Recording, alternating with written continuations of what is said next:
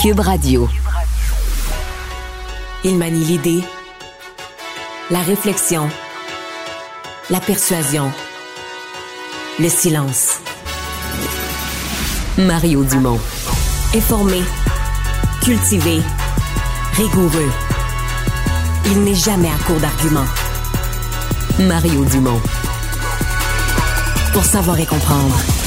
Bonjour tout le monde, bienvenue à Cube Radio. Eh bien, euh, Justin Trudeau qui a fait une sortie importante euh, ce matin. Euh, en fait, il l'a fait pas formellement, pas dans le cadre d'un grand discours. Il passait, là, comme il le fait souvent, on le prend souvent en direct à LCN, là, il passe dans le corridor qui mène vers son caucus de parti. Mais là, il s'est arrêté beaucoup plus longtemps, a fait à la fois un appel là, à une pause longue humanitaire à Gaza, mais surtout une partie forte de son discours a appelé à la fin des discours haineux qu'au Canada, il est inacceptable, que ce soit contre les Juifs ou contre les Palestiniens ou les musulmans, que l'importation de cette haine était inacceptable au Canada. Et on rejoint l'équipe de 100% Nouvelles.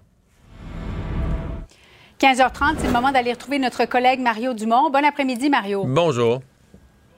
Le conflit israélo-palestinien continue de, de, diviser beaucoup euh, les Canadiens et le premier ministre Justin Trudeau a fait cette déclaration un peu plus tôt aujourd'hui.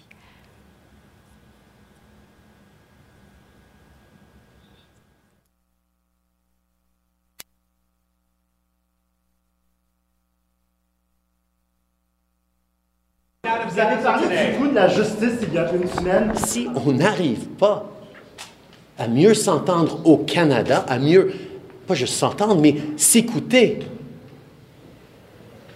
ben, dans quel pays au monde vont-ils pouvoir se rapprocher? Mario, pourquoi, selon toi, M. Trudeau a fait cette déclaration maintenant, un mois après le début du conflit? Ah, c'est une bonne question. On se l'est posé en direct ce matin parce que, Julie, pour tout dire, moi, Ouais. j'ai couvert ça en direct là, ce matin. C'était dans le cadre de, de- de l'émission entre 10h et midi.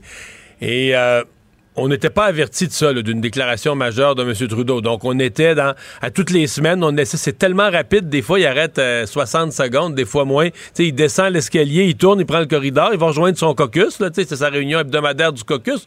Mais souvent, il arrive comme ça, puis il prend le temps de répondre à une ou deux questions euh, des journalistes sur les sujets d'actualité. Alors là, ce matin, il s'est arrêté. Il a parlé longtemps, là.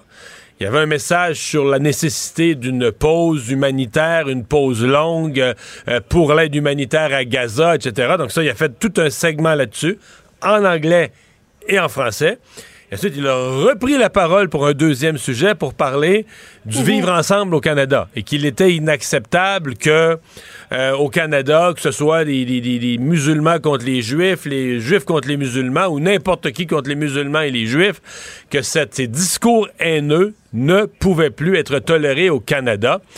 Moi, je dois dire que j'ai apprécié son intervention. Pourquoi maintenant?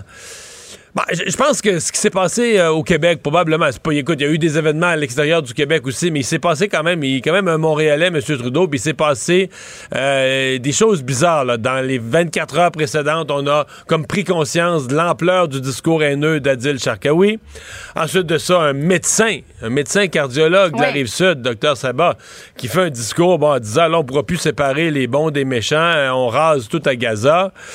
Euh, tu sais, je pense que ça a quand même secoué M. Trudeau. Euh, plus, bon, il y a eu, je pense, des objets incendiaires devant une synagogue dans l'ouest de Montréal. Donc, une série d'événements où il a senti le besoin de d'un rappel, d'un rappel du premier ministre. Et, euh, tu sais, ce qui se disait spontanément, là, parce que ça a surpris tout le monde, puis ce matin, durant mon émission, puis même les, les gens en studio, les gens disaient, là, on a eu comme le meilleur de Justin Trudeau, là. Émotif, passionné, ferme, euh, un message important. Bon, est-ce que c'est le bon moment? C'est toujours trop tôt pour les uns, trop tard pour les autres, mais je pense que c'était. euh, On sentait qu'il y a une dégradation de l'atmosphère et je pense que c'était un moment approprié pour que le premier ministre livre comme ça un message, euh, un message fort. Le chef du Bloc québécois, le Bloc québécois, qui réclame aujourd'hui un cessez-le-feu, Mario, est-ce que c'est un coup d'épée dans l'eau, selon toi? Ben, chacun fait son devoir selon ce qu'il pense. Euh, moi, je, je pense que M. Trudeau, dans le langage, là, de demander une pause humanitaire, puis c'est quasiment un cessez-le-feu qu'il demande, parce qu'il demande une pause humanitaire Significative, ouais. significative, là, longue, et commence déjà à parler de l'après. Donc, on a l'impression que M. Trudeau est déjà rendu. Donc, mais c'est que demander un cessez-le-feu, il faudrait minimalement le demander des deux côtés. Mais je sais que l'on dit c'est comme une guerre asymétrique, c'est comme un pays avec une armée très forte contre un groupe terroriste. Mais moi, je, je me sens mal de parler d'un cessez-le-feu alors que je n'ai aucune indication que le Hamas veut un cessez-le-feu. Le Hamas lance encore des roquettes. Le Hamas est encore au combat. Euh, bon, là, on dit, on demande. Moi, on demande un cessez-le-feu à Israël, là. Puis le lendemain, il y a une roquette qui tombe sur un hôpital en Israël. Ça veut dire, Israël va dire quoi? Israël la population d'Israël va dire quoi? Va dire, OK, notre gouvernement a accepté de répondre à une demande internationale d'un cessez-le-feu, puis nous, on se fait tirer dessus, puis on fait plus rien. Tu sais, c'est pas. Euh, tu te questionnes à savoir si on peut réellement négocier avec les, euh, le groupe du Hamas. Ben, en fait, minimalement, il faudrait que le Hamas démontre un intérêt pour un cessez-le-feu. Pour l'instant, mhm. on a toutes les indications que le Hamas veut continuer à combattre ou on sait pas trop. C'est on dit que c'est pas vraiment du côté du Hamas, là, en droit international, mais c'est pas vraiment un pays avec une armée qui combat. C'est un groupe terroriste qui fait ses affaires. C'est pas pareil comme l'armée d'un pays. Ce qui est vrai. Mais tu sais, toi et moi, Julie, si toi et moi, on était des des, résidents d'Israël qui avions nos maisons pas loin de la frontière. sais, cette nuance-là de dire, ah, c'est pas un pays qui combat, c'est un groupe terroriste à Gaza qui combat. Mm.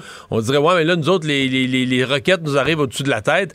Fait que c'est pas. Donc, s'il y avait un cessez-le-feu, il faudrait être bien certain qu'une force internationale qu'une force internationale vient dire nous, c'est plus Israël qui bombarde Gaza. C'est nous, là, une équipe de, de Français, d'Américains, de Canadiens, d'Allemands qui va s'occuper du Hamas, puis qui s'assure que le Hamas tire plus de roquettes, que tout s'arrête, puis qu'on les désarme.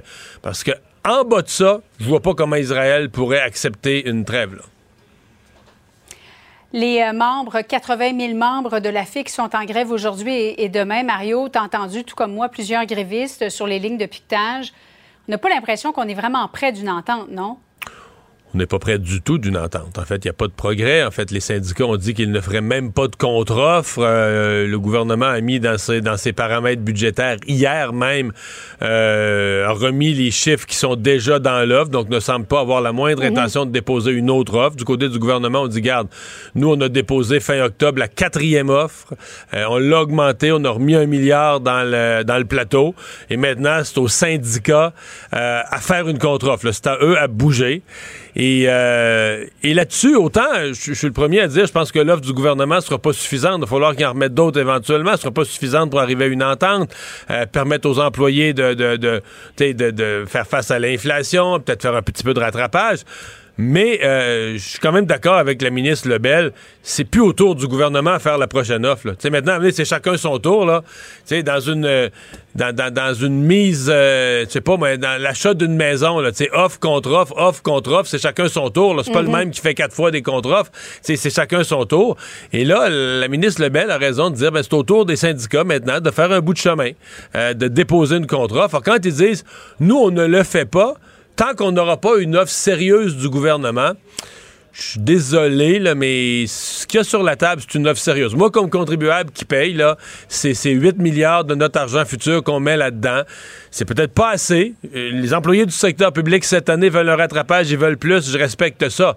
Mais je respecte pas le fait qu'ils disent que c'est pas une offre sérieuse puis qu'eux, ils ont pas, eux, ont pas à négocier. Et, et je veux dire, j'ai un malaise. Je l'ai écrit ce matin dans le journal, mais j'ai un malaise de penser que là, on s'en va dans des grèves. Puis là, la, semaine, on a montré le calendrier tantôt. la semaine du 20, 21, 22, 23, 24. Tout le monde est en, grève. Ah oui, oui, tout le monde est en grève.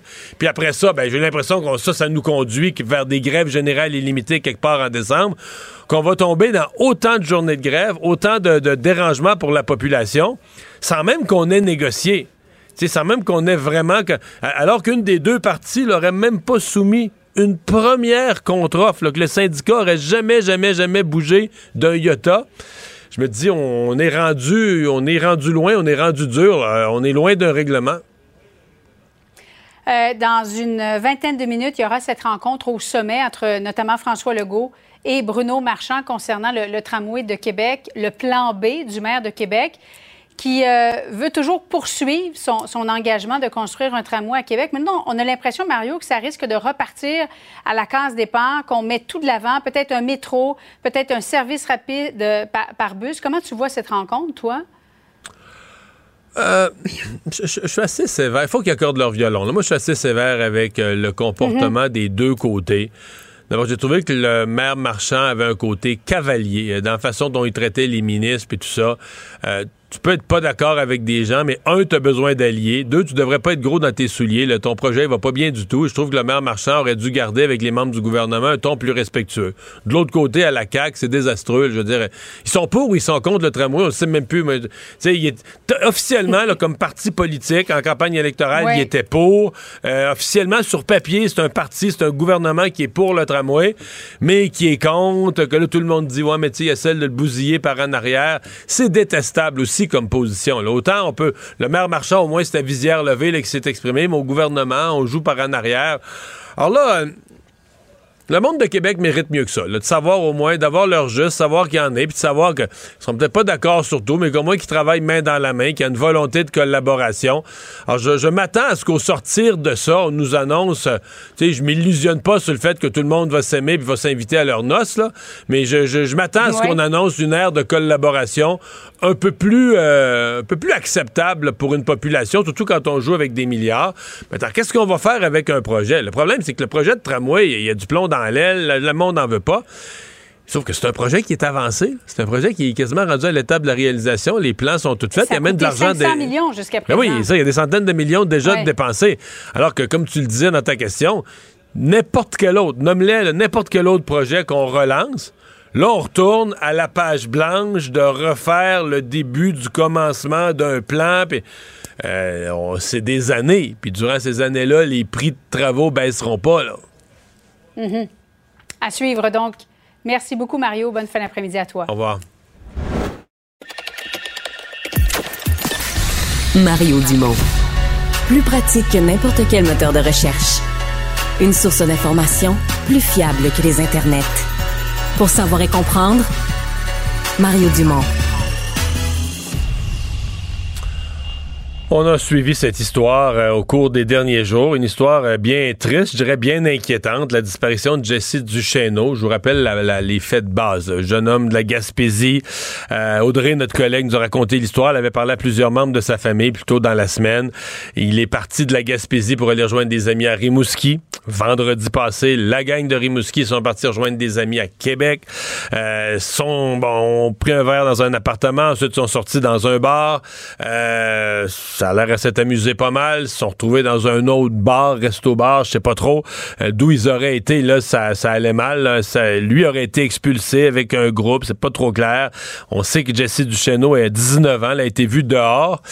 Et là, euh, après ça, ben, on en avait perdu la trace. Aujourd'hui, les policiers ont retrouvé une nouvelle vidéo dans un autre secteur, plus près de la rivière Saint-Charles, où on le revoit passer. Donc, ça, ça a comme tout relancé le questionnement et les recherches. Euh, on imagine l'inquiétude des parents, de la famille. Euh, on parle de ça avec Guy Lapointe. C'est le président de l'Association québécoise des bénévoles en recherche et sauvetage. Bonjour, Monsieur Lapointe. Bonjour, M. Dumont. Bon, euh, c'est une opération quand même complexe parce que on était, on n'avait pas beaucoup d'indications sur la direction qu'il avait pu prendre jusqu'à aujourd'hui, hein? Tout à fait. C'est euh, d'établir un profil exact, là, étant donné les circonstances qui sont quand même euh, nébuleuses. Parce que normalement, si on a un profil de personnes euh, disparues, normalement, ça nous enligne dans des endroits cibles, tandis que dans ce cas-ci, avec l'information que les policiers ont, c'est très, très, très ambigu. Ça, demeure toujours ambigu alors que... il n'y avait, pas de, il y avait pas de profil de fugue. En tout cas, ce qu'on nous a dit, il n'y avait pas de profil de fugue ou autre.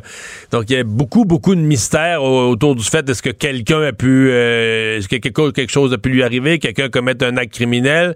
Est-ce que, bon, avec une alcoolémie trop élevée, il a pu tomber quelque part euh, puis euh, se retrouver en hypothermie? Il y avait plusieurs hypothèses qui étaient évoquées. Hein? Effectivement, toutes les hypothèses sont possibles. Dans, certains cas, par exemple, quand on parle de cas de démence, de il y a vraiment des profils types qui nous amènent à vérifier des endroits.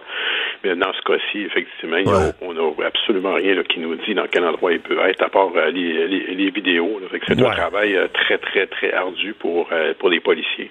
Et, là, aujourd'hui, ben, il y a comme une nouveauté. C'est qu'on a retrouvé, je pense que la Ville de Québec, on a fait tout un travail de, regarder des caméras de surveillance un peu partout en ville. Et donc, dans un secteur plus près de la rivière Saint-Charles, on a revu passer le jeune homme dans l'angle d'une caméra de surveillance. Exactement, Mhm. Est-ce que ça a réorienté vos, recherches de votre côté? Oui, tout à fait. Nous, en, fait, en fin de journée, euh, hier, euh, on avait 12 bénévoles qui étaient disponibles, qui étaient sur le terrain. En fin de journée, on avait été démobilisés parce que le secteur immédiat avait été bien ratissé à la satisfaction des, policiers. Par contre, euh, ce matin, avec la, découverte de cette nouvelle vidéo-là, mais ben, ça l'a relancé hein, et on a, nos membres sont redéployés dans un autre secteur aujourd'hui. Vous êtes les, policiers, est-ce que, comme groupe, vous êtes des bénévoles mobilisés, mais qui répondaient aux commandes des policiers, aux demandes des, des corps policiers? Tout à fait. Nous, on a une entente avec le ministère de la Sécurité publique. Donc, notre mandat principal, c'est la recherche de personnes disparues en forêt. Mais de plus en plus, on est appelé maintenant par des autorités policières à cause de la structure et de la formation qu'on a et euh, le support qu'on a du ministère de la Sécurité publique. Mais à ce moment-là, nos membres sont déployés directement par les services de police. Parce que là, vous cherchez pas en forêt. Dans ce cas-ci, vous cherchez en ville, mais quand on a des recherches à faire en général, maintenant, en 2023, on fait appel à vous spontanément. Là. Euh, tout à fait, tout à fait. Comme à Montréal, on a beaucoup de cas d'Alzheimer, de cas de démence, donc on est appelé souvent par le, SPVM pour faire des opérations de recherche. À Québec, on le fait, on le fait de plus en plus et on est ouvert à le faire pour euh, différencier tous les services de police. Décrivez-nous, la police vous donne un périmètre entre telle rue et telle rue, là, un carré entre quatre rues. Euh, qu'est-ce que ça, qu'est-ce, que vous appelez le ratisser, disons, le vérifier pour vous assurer qu'on pourrait pas retrouver une personne disparue? C'est quoi ratisser? En fait, euh, on va, y aller surtout avec une probabilité de détection qu'on appelle ça un, terme qu'on utilise. Donc, il fait en sorte que il faut, il faut vraiment vérifier le secteur, euh, saturer le secteur de, pour s'assurer que, la personne n'est pas là au, maximum possible. donc, on n'est pas en milieu forestier, on est en milieu urbain. Fait que c'est de vérifier tous les endroits publics. On va vérifier jusqu'à des conteneurs à déchets ou pour s'assurer ah que vraiment la personne. Ah oui, tout à fait. Les parcs, les lieux publics. Est-ce que vous rentrez dans les cours? Euh, la demande des policiers, il arrive, je ne sais pas dans ce cas-ci, mais dans la plupart des cas, surtout dans les cas de démence et d'Alzheimer, on va vérifier dans les cours. Donc, vous êtes euh, autorisé à rentrer, là, je comprends, pas, pas fouiller partout, mais rentrer dans le cours de quelqu'un, regarder s'il n'y aurait pas quelqu'un qui serait tombé, caché, peu importe. Absolument. C'est pour ça que les médias ont un rôle important aussi là-dedans pour sensibiliser la population, fait que ça facilite euh, notre travail, donc notre entrée sur les terrains, fait que votre, votre support est très, très important là-dedans. Ouais. Euh, la partie, euh, évidemment, vous ne pouvez pas vous substituer aux plongeurs de la Sûreté du Québec. Quand on arrive, parce que je voyais sur le bord de la rivière Saint-Charles, on va peut-être regarder dans la rivière, probablement faire des vérifications dans la rivière compte tenu de la proximité de la caméra de surveillance du bord de la rivière. Ça, c'est une partie qui vous appartient plus? Nous, on va faire euh, souvent les rives s'assurer que, par exemple, la personne, euh, que ce, serait dans un cas de suicide, on, aurait, par exemple, des cas, on retrouverait des vêtements, ça, c'est ce qui arrive souvent, ou on va trouver des empreintes de pas d'une personne qui se dirige vers la rivière. Et là, à ce moment-là, on informe les policiers de, de, ce, de ah nos observations. Et là, ils vont, ils vont prioriser les secteurs en, fonction de ce qui, de ce qu'ils veulent atteindre. Parce que vous êtes, dans le fond, vous cherchez une personne, mais vous cherchez aussi des indices. Est-ce que vous partez, est-ce que, parce que vous dites vos gens sont formés, je prends l'exemple d'une chaussure, là. Est-ce que c'est le genre de détail qu'on va vous donner? La personne portait des bottes, des tels types de bottes ou des espadrilles pour chercher, en tout cas au moins sommairement, en gros, un type de, d'empreinte. Est-ce que vous partez avec des informations qui vous permettent d'enquêter? Oui, plus en fait, plus on a d'informations, mieux que c'est. Des fois, ça semble anodin, mais la, grandeur des souliers, la grandeur de la personne, les vêtements, les vêtements portés, euh, les, types, de comportements, ça nous aide énormément dans nos euh, dans nos recherches. Fait que ça, mm. on est capable de, mieux de mieux cibler. Mm-hmm. Et les gens sont vraiment. Euh, c'est qui ce monde? C'est parce que les gens sont vraiment bénévoles. Est-ce qu'il y a une compensation au moins pour leurs dépenses pour pas que. Je sais pas s'ils font une journée de recherche, il y a un dîner dans le milieu de ça. Est-ce qu'ils ont minimalement une compensation pour ça? Le, ministère de la Sécurité publique, selon l'entente qu'on a, on a une entente de financement, donc qui nous permet de rembourser les dépenses opérationnelles de, voyagement de nos bénévoles. Par contre, avec euh, si on parle, quand on travaille avec la, police de Québec, euh, on est reçu comme euh, comme des rois, comme je dirais. souvent, il y a le café, l'endroit pour se réchauffer. Comme la journée d'hier, il pleuvait, il y a plus toute la journée. Oui, c'était pas mal fun de faire des recherches, là. Non, on est habitué à ça, mais quand on est quand on est euh, accueilli comme euh, avec le service de police de la ville de Québec, euh, on, est on est vraiment en voiture. Vous êtes combien pour le Québec au complet là, disponible? Je suppose que tout le monde n'est pas disponible tout le temps en même temps, mais vous êtes combien au total? On est 600 membres répartis à travers la province. Tous tous ont la formation?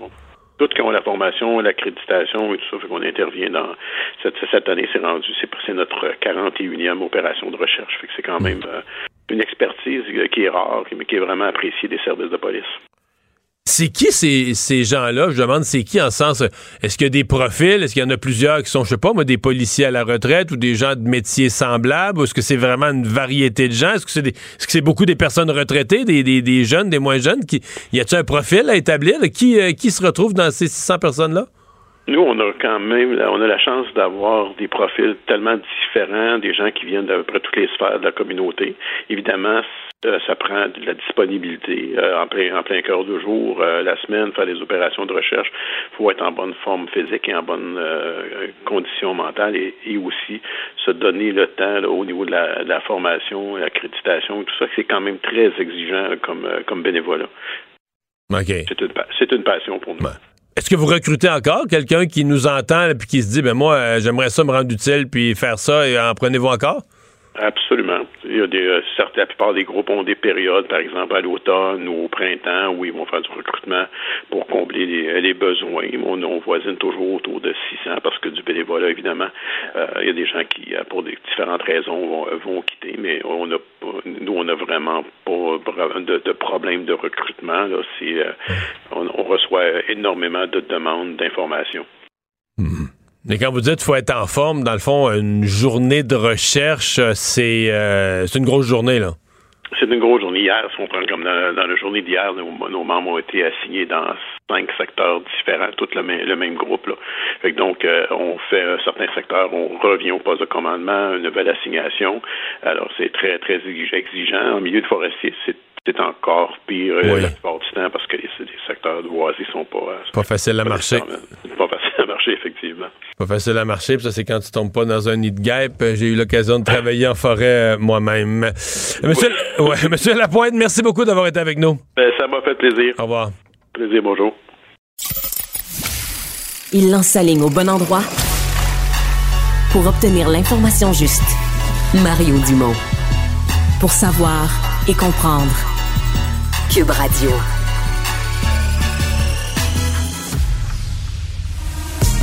Le problème n'est pas là. Francis Gosselin. Ça sonne comme une arnaque. J'ai-tu une bonne logique, moi, là? Mario Dumont. Dis pas que pour faire plus d'argent. La rencontre. Gosselin. Dumont. Bonjour Francis. Salut Mario. On a beaucoup parlé des hypothèques et de la difficulté de rembourser son hypothèque avec la hausse des taux d'intérêt. On a aujourd'hui un dossier sur un autre type de prêt qui donne du fil à retordre à ceux qui en détiennent. Ouais, c'est les prêts automobiles, Mario, qu'on constate euh, qui font, euh, qui, qui, font, qui donnent euh, des mots de tête à beaucoup de clients, beaucoup de consommateurs. On observe année sur année une augmentation de presque 30% du ce qu'on appelle des gens en défaut, c'est-à-dire carrément qui redonnent les clés du véhicule à, à, Mais un prêt auto, est-ce que le taux peut être variable? Non, non, généralement. c'est des gens qui ont juste acheté une auto dans la période où les taux étaient plus élevés. Exact sous-estimé euh, que le paiement allait leur faire mal. Oui, puis il y a quand même deux affaires. Mario, tu te rappelles, ça a été dans plusieurs médias ces dernières semaines, le prix moyen des autos a comme explosé. Il y a une manchette aujourd'hui qui dit que le prix de l'auto neuve a augmenté de 15 000 genre cette année. c'est genre 60 quelques mille. Je veux dire, moi, je me rappelle une époque où on achetait des autos à 25 000. Sais-tu quand, quand, Hyundai avait sorti la Poney, t'es peut-être trop jeune, ben, je me rappelle des non, la Poney. Je pense que, sans joke, là, je pense que ma belle-mère avait acheté une auto à 7 000. Elle avait ben, acheté la Poney de base, transmission manuelle. Tu sais, 8 999, là, je sais pas. Bref, écoute, 60 000, puis c'est comme une moyenne. Ça veut dire que, oui, il y en a qui sont disponibles à 35-40, mais il y en a aussi maintenant normalement là, par la classe moyenne qui sont 80-90 000. Donc, évidemment, écoute, je disais aux États-Unis, il y a 16% des gens qui ont un paiement mensuel supérieur à 1000 dollars par mois pour leur auto. C'est quand même beaucoup d'argent pour de la classe moyenne. Après impôt, là, de payer 12 000 par année pour ton auto. Beaucoup de ménages aux États-Unis ont deux autos. Fait que, à un moment donné, c'est sûr que, ça, crée des problèmes. Mais, je suppose que dans le prêt auto, il y a aussi si, si tu fais partie de ceux dont l'hypothèque était pas renouvelée, puis là, mettons, je sais pas, durant l'année 2023, printemps 2023, là, t'as renouvelé ton hypothèque, là, tu t'es ramassé avec un paiement d'hypothèque de, je sais pas, moi, 700 pièces de plus par mois. Exact. Ben là, c'est tout est, tu sais, sur le coup, t'as pas le choix, tu veux pas perdre ta maison, tu Tu renouvelles l'hypothèque. garder la maison que la voiture. C'est ça, mais là, euh, tous ça. les autres Ouais. paiements deviennent plus problématiques. là. Et donc là, écoute, il y a un article dans le journal là-dessus, puis j'ai lu plusieurs articles aux États-Unis également, mais ce qu'on dit donc essentiellement, c'est que là, les gens, euh, ils redonnent la voiture récente, là, quasi neuve, là, qui payait 7, 8, 900 000 dollars par mois, et ils se jettent sur des voitures beaucoup moins chères. Et donc, ce que disent beaucoup de détaillants automobiles, là, c'est que des voitures à 4, 5 000 dollars, là, il y en a plus. Ah ça oui, arrive, il y a une ça- demande. Ben oui, les gens, ils remplacent leur véhicule de l'année par une minoune, là, comme on dit en, en bon québécois. Et donc, il y a une pression énorme. Puis donc, ce qui est un peu paradoxal, c'est que ces véhicules-là qui sont peu chers, ben, ils vont finir par être moins abordables parce qu'il y a beaucoup de demandes pour des véhicules. euh. T'as payé combien pour ton premier véhicule, toi? Ouais, écoute, euh, c'était une Jetta manuelle rouge avec un toit ouvrant à la- avec une petite manivelle. Ouais. Euh, j'ai payé 1000 dollars. Ok, je te bats. Ah, ouais. Moi, non, mais là, attache-toi, je suis plus vieux que toi. Moi, c'était une Dodge Arias. Ah, ouais, ok. 1982. tu sais, avec un banc, le banc avant était tout d'un bout, là. Tu sais, juste un banc de l'avant à pleine longueur. Ah. Fait que tu peux pas avancer ou reculer Ah oui, ton banc. Dodge Arias, le bien carré, Ouais, ouais. bien soviétique. Puis ah non, mais c'est que tu peux pas t'asseoir. Faut, faut que tu aies un helper, là. faut que tu aies un passager ouais, pour reculer ou avancer le banc, sinon il fait juste pogner de travers. Et je voulais une auto. J'avais gagné de l'argent à ma job d'été. Je suis allé au guichet.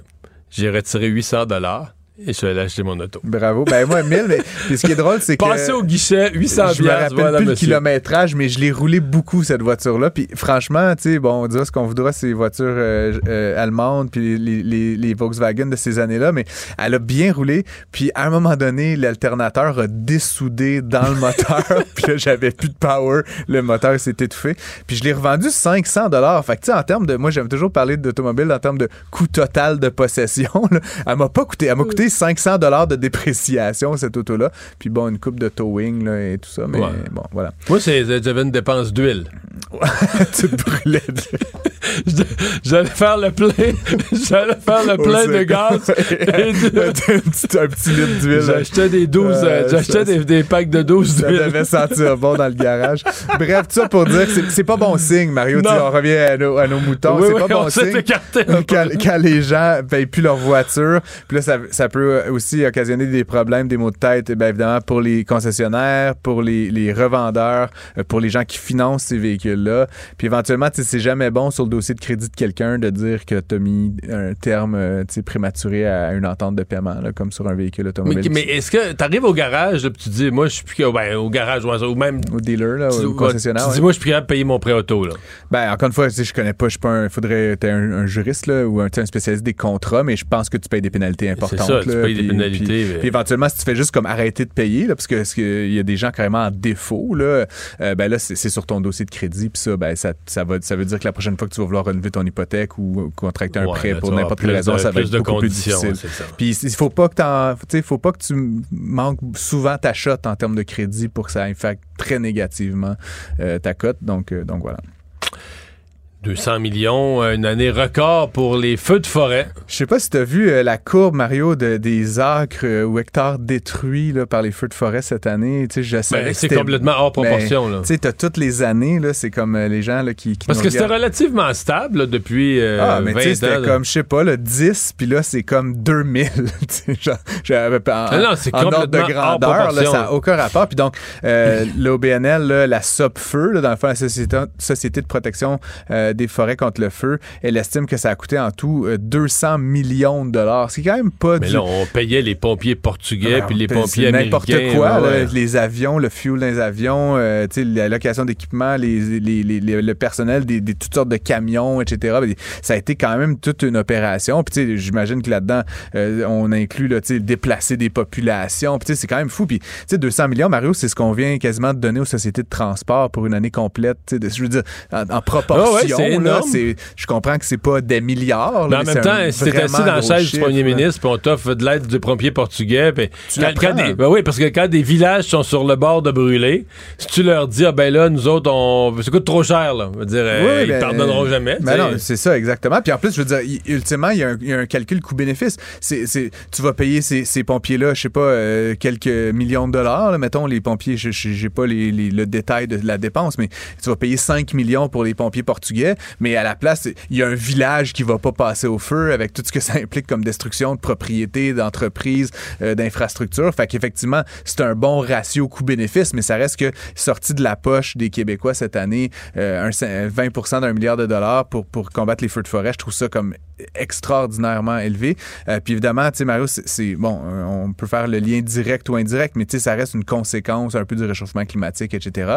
Puis tu sais, quand on dit euh, que le réchauffement climatique, dans une, d'un point de vue économique, euh, ça serait smart de le combattre, ben c'est pour des raisons comme ça, parce qu'évidemment, plus il y aura d'ouragans, plus il y aura de feux, etc. Éventuellement, ça nous coûterait peut-être moins cher, tu sais, de prendre des mesures sociales pour diminuer notre empreinte. Non, le coût que- des que- assurances, d'assurer puis de, ouais. de, de, de, de compenser là, la destruction que tout ça engendre. Bref, euh, j'espère, puis je- tu sais, encore une fois, c'était la pire année de, de l'histoire. Je pense pas que ça peut se répéter à chaque année de même. Là. Éventuellement, il va y avoir de la variabilité. On va revenir un peu à une moyenne peut-être plus normale.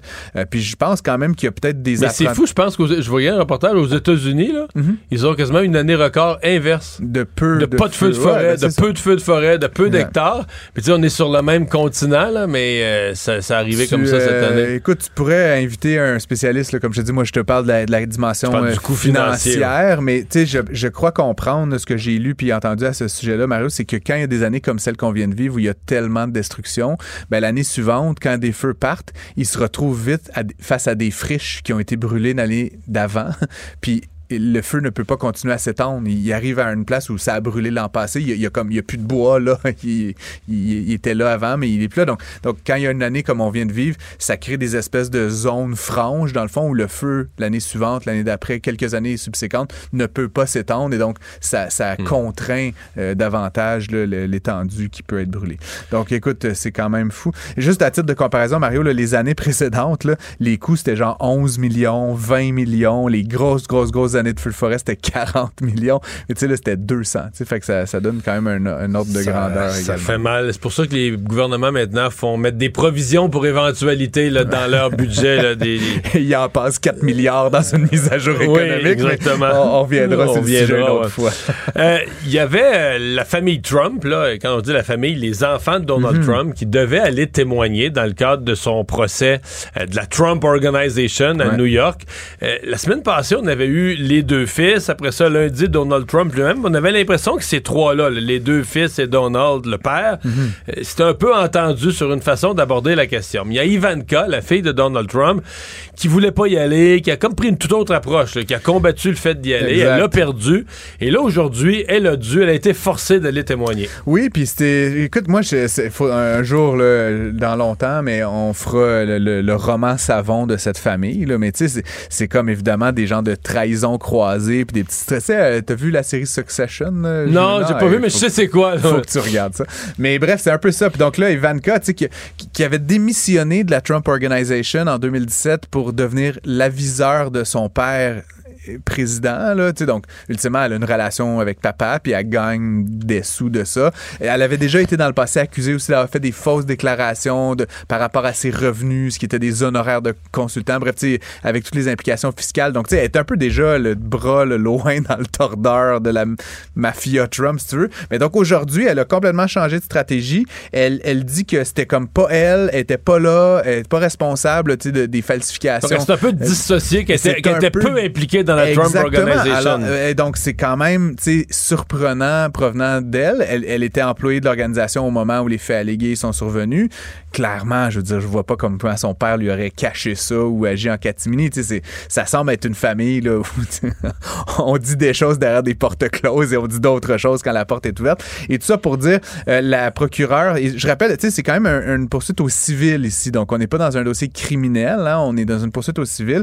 Et où ils sont déjà coupables. La Trump Organization, le juge a dit en partant, je constate une fraude. Le procès sert à mesurer l'ampleur des responsabilités, l'ampleur des pénalités, des sanctions, la gravité des sanctions. Et on parle de pénalités qui pourraient euh, être euh, en, centaines de millions de dollars, là, Mario. C'est pas une, c'est pas une mince affaire. Et ce qui pourrait mener à M. Trump à carrément perdre le contrôle de plusieurs bâtiments, dont et peut-être perdre le droit de faire des affaires dans euh, l'État de New York. New York, où il y a plusieurs bâtiments iconiques, dont la Trump Tower, etc. Bref, Madame Trump, Ivanka Trump, a choisi cet angle-là. Et en réponse, là, j'ai pas écouté l'intégralité du procès, mais la, la, procureure là, qui, qui, qui mène le dossier a dit qu'elle elle détenait les preuves que euh, la Trump fille avait été impliquée, donc qu'elle allait en faire la démonstration. Donc là, est-ce que est-ce que Ivanka Trump c'est empire son cas en encore une fois, mais c'est comme je te jure, Marius, j'aimerais ça être une petite mouche puis comprendre ce qui se passe dans la tête de ces gens-là. C'est comme une forme de mythomanie. Euh, ouais, parce que les autres, tous les autres, Donald Trump, il a fait juste de la politique, des discours. Les deux fils, eux, ont pris l'angle que eux, ils géraient accompagner tout ça, mais par exemple, l'évaluation de la valeur des bâtiments, ça, c'est pas le mm. genre d'affaires. Il y, a des comptables pour faire ça, mais nous, on faisait confiance. Donc, ils ont pris l'angle que ce qui est allégué, c'était des, des, actes qui étaient délégués à des professionnels. Exact. Puis Donc, eux, touchaient pas directement à ça. Là. Ils s'en lavent les mains, puis c'est pas. c'est ils pointent le doigt, puis c'est la stratégie de M. Trump. quand quelque chose se passe bien, c'est grâce à lui, et quand ça se passe mal, c'est la faute de ses aviseurs. C'est une stratégie, mais je suis surpris qu'après autant de temps, on soit encore un peu dupe de cette stratégie-là. ça me semble être un peu gros, si tu veux, mon avis. Oui, mais ça marche. Voilà. Auprès du public ben, américain. Il avance dans les sondages, c'est ça. merci, Francis. À demain. À demain. Écoutez Francis Gosselin à l'animation du balado Prends pas ça pour du cash. Disponible en tout temps sur l'application et le site cubradio.ca. La plateforme audio et vidéo où les contenus francophones sont fièrement en vedette. Mario Dumont. Sous ses airs sérieux, se cache un gars qui ne se prend pas au sérieux. L'exercice lui-même Mario Dumont. va faire sortir plus de vérité sur ce qui s'est véritablement passé à ce moment-là. Gérez donc ça, s'il vous plaît. Isabelle Maréchal. C'est parce qu'à un moment donné, si on paye pas tout de suite, on va payer tout à l'heure. La rencontre, Maréchal Dumont. Bonjour Isabelle. Bonjour Mario. Et on se parle à nouveau d'insécurité financière des ménages et aujourd'hui ça tourne autour d'une d'une nouvelle sur le paiement des prêts auto. Là. Il y a comme toutes des nouvelles qui s'accumulent. Euh, les taux d'intérêt sont plus élevés, ça met de la pression sur le prêt auto. Les taux d'intérêt sont élevés, ça fait monter l'hypothèque. Les gens ont moins d'argent pour leurs autres paiements, dont le prêt auto. Puis de surcroît, le prix des autos a explosé. Le prix des autos neuves, entre autres, a explosé au cours de la dernière année. Oui, tout à fait. On parle d'une voiture euh, neuve qui coûte aujourd'hui 15 000 de plus en moyenne cette année que l'année dernière. Mais ça n'a pas de bon sens. Ça n'a juste pas de bon sens. Puis moi, je suis étonnée que les gens continuent d'en acheter à ce prix-là. Je me dis, où est-ce que tu le trouves, cet argent-là? Puis, je sais pas si tu as remarqué, mais les promos, là, tu sais, que ce soit sur des taux d'intérêt, il y a une certaine époque pas si lointaine, tu pouvais t'acheter une voiture ou te louer une voiture euh, pour 0,99. Tu comprends? C'était même pas 1 là. Euh, où tu avais, tu sais, ça allait jusqu'à jusqu'à du 2,99 pour des voitures de luxe, des Porsche, euh, des, des mais euh, mais sinon, je veux dire, les, offres étaient intéressantes. Aujourd'hui, on t'offre plus. on t'offre plus ça, là. C'est du 7, du 8 puis et plus, là. Et plus. C'est du, du prêt ben oui, même, même plus. Puis, et, donc, c'est sûr que ça fait une pression financière importante. Il y a, y a, plein, comme tu dis, il y a plein de nouvelles qui sont sorties aujourd'hui par rapport à l'anxiété financière des, des gens, des citoyens. Entre autres, il y a un sondage de la BMO euh, qui montre que la moitié des citoyens, un sur deux, avouent vivre de l'anxiété financière. Ça, ça veut dire que tu es vraiment je sais pas si tu vas être capable de payer tes factures. Et quand on demande à travers ce sondage-là, on a demandé aux gens est-ce que est-ce que vous avez l'intention de dépenser dans le temps des fêtes? Tu sais, dans sept semaines, c'est Noël. Fait en théorie, à, peu près à cette période de l'année, les gens commencent à magasiner. Et puis, euh, il y a du stock de Noël dans les magasins. Le stock est là. Tu, vois plein de décos de Noël, mais je vois pas full, tu. Et sauf peut-être au Costco pour, pour, pour chasser des aubaines. Euh, je suis allée au Costco il y a quelques jours, puis je me suis dit, oh, mon Dieu, c'est fou comme il y a du monde. Écoute, c'est incroyable. Mais 78% c'est des Canadiens par rapport au sondage BMO, mais ça nous enligne quand même. Tu sais, on, est aussi des Canadiens, donc ça, ça doit être un peu la même chose au Québec. Près de 80% des gens qui disent que Euh, ils vont acheter moins de cadeaux pour leurs proches cette année. Puis il y a à peu près 25% euh, des gens qui disent puis je vais mettre moins de je vais gâter moins de gens que, que prévu. Puis la liste des cadeaux va être moins longue. Bref, ce que ça veut dire, c'est un espèce d'indicateur, ça. Les gens vont essayer d'économiser sur, sur ces dépenses-là, parce qu'en fin d'année, comme ça, tu regardes combien tu, peux économiser. Là, les gens n'ont pas le choix, là, Mario. Ce que tu, ce qu'on disait sur les prêts auto. Mais, sur ben le, mais sur le prêt auto, ce qui est quand même frappant, tu sais, je on dit que les transports en commun sont pas pleins, sont moins pleins qu'ils l'étaient avant la pandémie. Même aux États-Unis, là, il y a le même phénomène, mais il semble dire, ben, ce qui se vend, c'est des minounes. Les gens retournent les clés de leur auto à 65 000 pièces qui sont plus capables de, de supporter, là puis ils vont s'en acheter une à 5000. Mais on a quand même besoin, on veut quand même avoir son auto, parce qu'une des solutions, ça pourrait être de dire, ben regarde, là, une auto par ménage plutôt que deux, ou euh, on va voyager autrement. Je sais qu'en région, c'est pas possible, mais quand même, même en ville, on n'a pas l'impression que les gens se départissent de ce, de ce poste de dépense qu'est la voiture, en tout cas pas encore.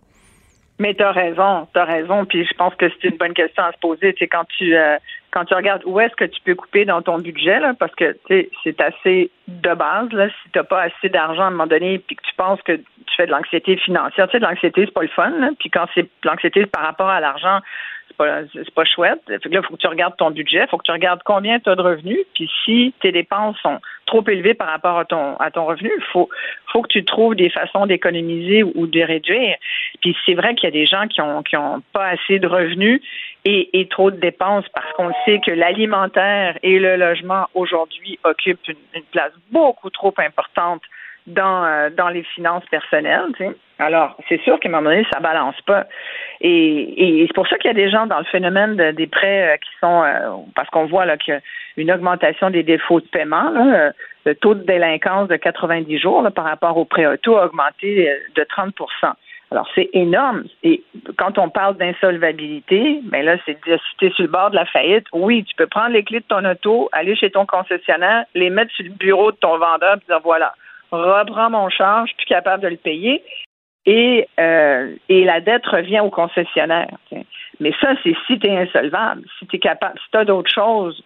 Si tu as du collatéral, le concessionnaire, il va peut-être vouloir aller le chercher, tu comprends?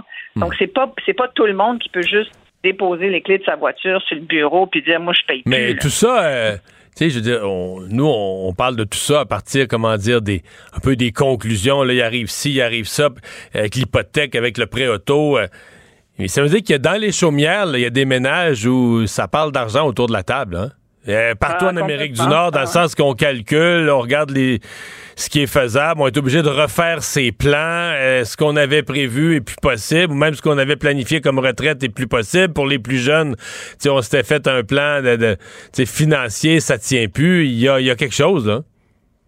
Les jeunes aussi, on, l'a vu dernièrement, les jeunes ont de la misère à, à rembourser leurs dettes, que ce soit leur dette d'études ou autre dette, parce que nos enfants ont été élevés avec le crédit facile carte de crédit jeune, il n'en demandait pas qu'il la recevait par la poste, euh, des fois dans le dos des parents. On savait même pas qu'il avait pris une carte de crédit parce que les banques voulaient, euh, bien sûr, euh, avoir des nouveaux, des nouveaux clients. Aujourd'hui, les banques sont sévères avec les gens. Le crédit est beaucoup moins facile.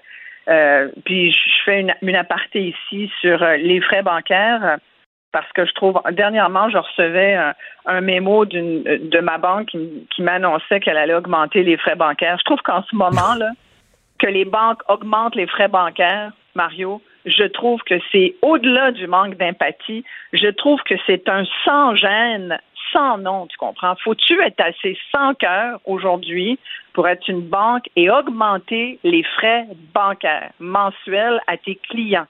Alors que tu peux pas ne pas savoir si t'es banquier que les gens ont de la difficulté. Là. On en parle tous les jours. Ah, pendant ce temps-là, toi, qu'est-ce que tu décides de faire? Ben, tu vas augmenter, tu, vas augmenter tes frais mensuels. C'est peut-être juste un dollar ou deux dollars, mais c'est quand même le geste que je trouve sans cœur et sans vergogne.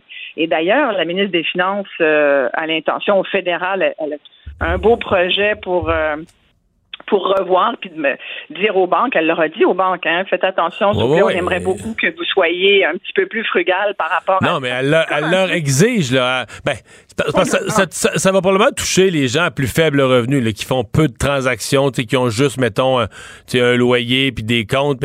Mais, la, la ministre, elle a exigé des comptes à faible coût mensuel. Euh, gratuit ou à faible coût mensuel que toutes les institutions en offrent. Et quand on dit un compte à faible coût mensuel, pas avec zéro transaction inclus avec un nombre, je pense que je ne plus des mots employés, là, ça fait quelques semaines, mais un nombre raisonnable de transactions en voulant dire que tu sois capable de payer ton loyer, ton téléphone. Tu payer Moi, j'appelle ça une personne ordinaire qui paye ses petites affaires, là, ses comptes normaux, sans payer de frais supplémentaires. Donc, un compte à 3-4 piastres de frais, puis que là-dedans, tu aurais les transactions normales d'une personne pour un mois. Moi, je trouve ça vraiment correct qu'elle exige ça. Tout à fait. Et, et entre autres, ce qu'elle avait dit, c'est, elle disait aux Canadiens, si vous avez des hypothèques puis que vous êtes stressé sous pression, je veux que vous sachiez que vous avez droit à des options et à la flexibilité de votre banque. Moi, sincèrement, j'ai hâte de, j'aimerais bien connaître les options et j'aimerais bien voir la flexibilité des banques. C'est pas ce que, c'est pas ce que je vois ou ce que j'entends forcément. Mais oui, c'est important ce message-là aux, grands patrons des grandes banques canadiennes qu'elle a rencontré d'ailleurs euh, il y a quelques semaines mais, mais c'était une parenthèse que je voulais faire là-dessus parce que même si ça peut représenter, on va dire, 50 dollars, pour certaines personnes qui sont démunies, 50 pièces là, c'est la différence entre, entre euh, respirer un peu et, être carrément en dépression financière. Si on parle d'anxiété financière, mais je pense qu'il y en a qui sont carrément en dépression financière. Mais en... en même temps, puis on parlait de la voiture tout à l'heure, puis je regarde quand même sur nos routes, Mario, puis c'est vrai qu'aujourd'hui, on dirait que tout le monde a une voiture de luxe. Tout le monde a un F-150 ben, qui reste le véhicule le plus vendu au J'allais te poser la question quand même, euh, parce qu'on dit ça, il y a des gens qui ont de la difficulté avec leur paiement, mais les cours de garage euh, sont, sont incapables de se remplir. On manque d'inventaire pour des autos électriques de luxe, des autos euh, de luxe en général. je veux dire, ils s'en vendent, là. les marques de luxe vendent des véhicules comme ils n'ont jamais vendu dans leur histoire. Mais moi, je, je regarde, j'écoute, il y a vraiment beaucoup de, véhicules luxueux sur les routes. Tu des Porsche, des Porsche Cayenne, ça c'est le VUS. Là, tu dis, ben voyons donc. Mais je mets ça en lumière. En même temps, je compare ça. Puis je, je regardais les chiffres sur les faillites personnelles au Québec. Tu sais que les deux tiers des faillites euh, au Canada ont lieu au Québec. Fait que peut-être que va peut-être falloir se regarder. Puis c'est pas un jugement. Là. Tu sais, j'aimerais ça qu'on ait une discussion ouverte sur nos finances personnelles parce que je trouve qu'on a comme une, une illitératie financière au Québec. on apprend plein d'affaires à l'école, sauf à gérer notre argent, alors qu'on passe la journée à essayer de travailler pour gagner de l'argent. Puis c'est la dernière chose. Tu demandes aux gens, eh, parlons d'argent. Il faut comme, oh mon Dieu, qu'on n'aime pas ça parler d'argent. C'est comme si c'était méchant. C'est comme si, voyons, pourquoi pas? Pourquoi on travaille? Pour le plaisir, parce qu'on veut se réaliser dans la vie comme humain, mais on travaille aussi pour l'argent, là. Hmm. Quand même. Faudrait savoir, le gérer, faudrait savoir le gérer une fois gagné. Merci Isabelle. Tout à fait. Merci Mario. Il ne mord pas à l'hameçon des fausses nouvelles. Mario Dumont a de vraies bonnes sources. Nouveauté, du côté du guide de l'auto qui va peut-être vous étonner. Euh, un guide de l'auto spécial pour enfants, mon premier guide de l'auto. Julien Mado est rédacteur en chef du guide. Bonjour Julien. Bonjour Mario. Alors, mon premier guide de l'auto, euh, on explique quoi aux enfants? On n'essaie pas quand même de leur vendre une Ferrari à 5 ans, là? Non, pas encore. On va pas leur vendre une Ferrari. Dans le fond, ce qu'on essaye de faire, c'est de, leur expliquer en fait le monde de l'automobile, puis de leur dire bon bah comment ça fonctionne une voiture, un moteur euh, à essence, un moteur électrique, euh, des freins, des pneus, tout ça. Et puis aussi de leur expliquer l'histoire de l'automobile, comment on s'est rendu jusqu'à aujourd'hui de manière assez simple, pour qu'ils puissent avoir toutes les clés, puis comprendre vraiment le milieu de l'automobile et se dire ok, mais maintenant quand je vais lire des articles dans le guide de l'auto pour les grands ou sur le web, je vais mieux comprendre en fait euh, l'univers automobile qui m'entoure. Donc, on n'a pas l'habituelle revue de, de, de, modèles et de marques. Non, c'est ça. En fait, contrairement à d'habitude, on avait euh, environ 300 modèles dans le guide de l'auto normal, mais là, en fait, on a, euh, n'a pas d'essai routier. C'est vraiment juste le fonctionnement d'un véhicule, mais aussi le sport automobile, la Formule 1, NASCAR, IndyCar, etc. Et on a aussi une section que moi j'aime beaucoup. C'est un lexique en fait, on pourrait dire anglo-québécois versus français, avec des termes, tu sais, je pense à des termes comme des gasquettes de tête, seal de crank, euh, des bumpers, des tires, etc. Ben, l'idée c'est en fait de les traduire en français, en bon français. T'as oublié les galipers là? Oui, non, ils sont dedans. Ils sont dedans. Ils sont dedans, ok. tu me rassures. C'est ça. Et dans le fond, l'idée, c'est d'expliquer ça aux enfants. Puis moi, ça, ça, fait écho aussi à ce que Jacques Duval a fait en 67, quand il a fait le premier guide de l'auto, euh, le tout tout premier. En fait, il avait fait un lexique anglais vers le français, puisqu'à l'époque, il y avait beaucoup, beaucoup de termes aussi qui étaient en anglais. Et lui a démocratisé beaucoup le, la francophonie dans le monde automobile. Et donc, ben, quelque part, je prends un peu sa suite. Euh, 56, 57 ans plus tard, pour pouvoir, euh, pour pouvoir justement que les enfants fassent en sorte bah, d'employer les bons mots et peut-être de même corriger leurs parents. J'avoue que si on me le raconte un jour, ça va me faire rire. Ça, ça s'adresse à qui en termes de groupe d'âge? À partir de quel âge jusqu'à quel âge à peu près on pense qu'un enfant pourrait ou un jeune pourrait s'intéresser à ça? Alors, je pense qu'à partir de 8 ans, ça va être correct. Euh, puis on peut aller jusqu'à 12 facile. On pourrait même aller un peu plus tard. Puis moi, je gage qu'il y a des parents même qui, en faisant la lecture, vont apprendre des affaires aux autres aussi. Donc je pense qu'il y, y a, possibilité vraiment de...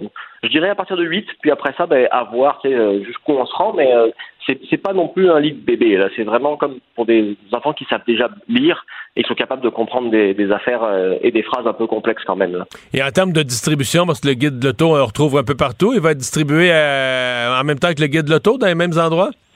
Oui, absolument. Il va être disponible un peu partout. Il est aussi disponible en commande sur Cube Livre si ceux qui le souhaitent peuvent, peuvent se faire livrer directement à la maison et, et le faire en ligne sans se, sans se déplacer. Mmh puisque j'étais en ligne à parler d'auto, euh, l'auto est beaucoup dans l'actualité aujourd'hui autour du du prix des autos neuves. Bon, hein, on parle des prêts auto, il y a toute une dimension financière. On dit les gens ont de la misère avec leurs prêts auto, mais il n'y a pas juste les taux d'intérêt. Oui, il y a les taux d'intérêt, mais il n'y a pas juste les taux d'intérêt.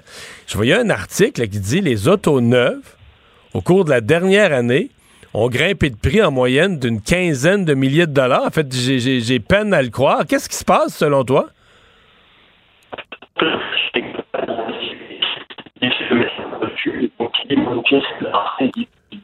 Je sais pas qu'est-ce qui s'est passé pendant ma question. On a complètement perdu la, la, qualité du son. En fait, on n'entend plus du tout. Julien, on reprendra cette discussion. Merci d'avoir été là. Merci. Au revoir. Pour savoir ce qu'il y a à comprendre, Mario Dumont.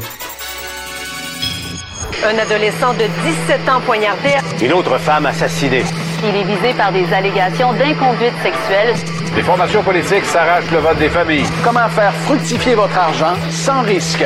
Savoir et comprendre les plus récentes nouvelles qui nous touchent. Tout savoir en 24 minutes. Avec Alexandre Morin-Villouellette et Mario Dumont. En manchette dans cet épisode, la présidente de l'Office de consultation publique de Montréal sort enfin de son mutisme et fait un mea culpa total. Justin Trudeau fait un appel au calme dans le pays en raison de la hausse des événements haineux et demande une pause significative des combats à Gaza. Adil Sharkawi, lui, se défend d'avoir appelé à la haine contre les Juifs dans un discours du 30 octobre et Ivanka Trump témoigne au procès contre son père. Tout savoir en 24 minutes. Tout savoir en 24 minutes.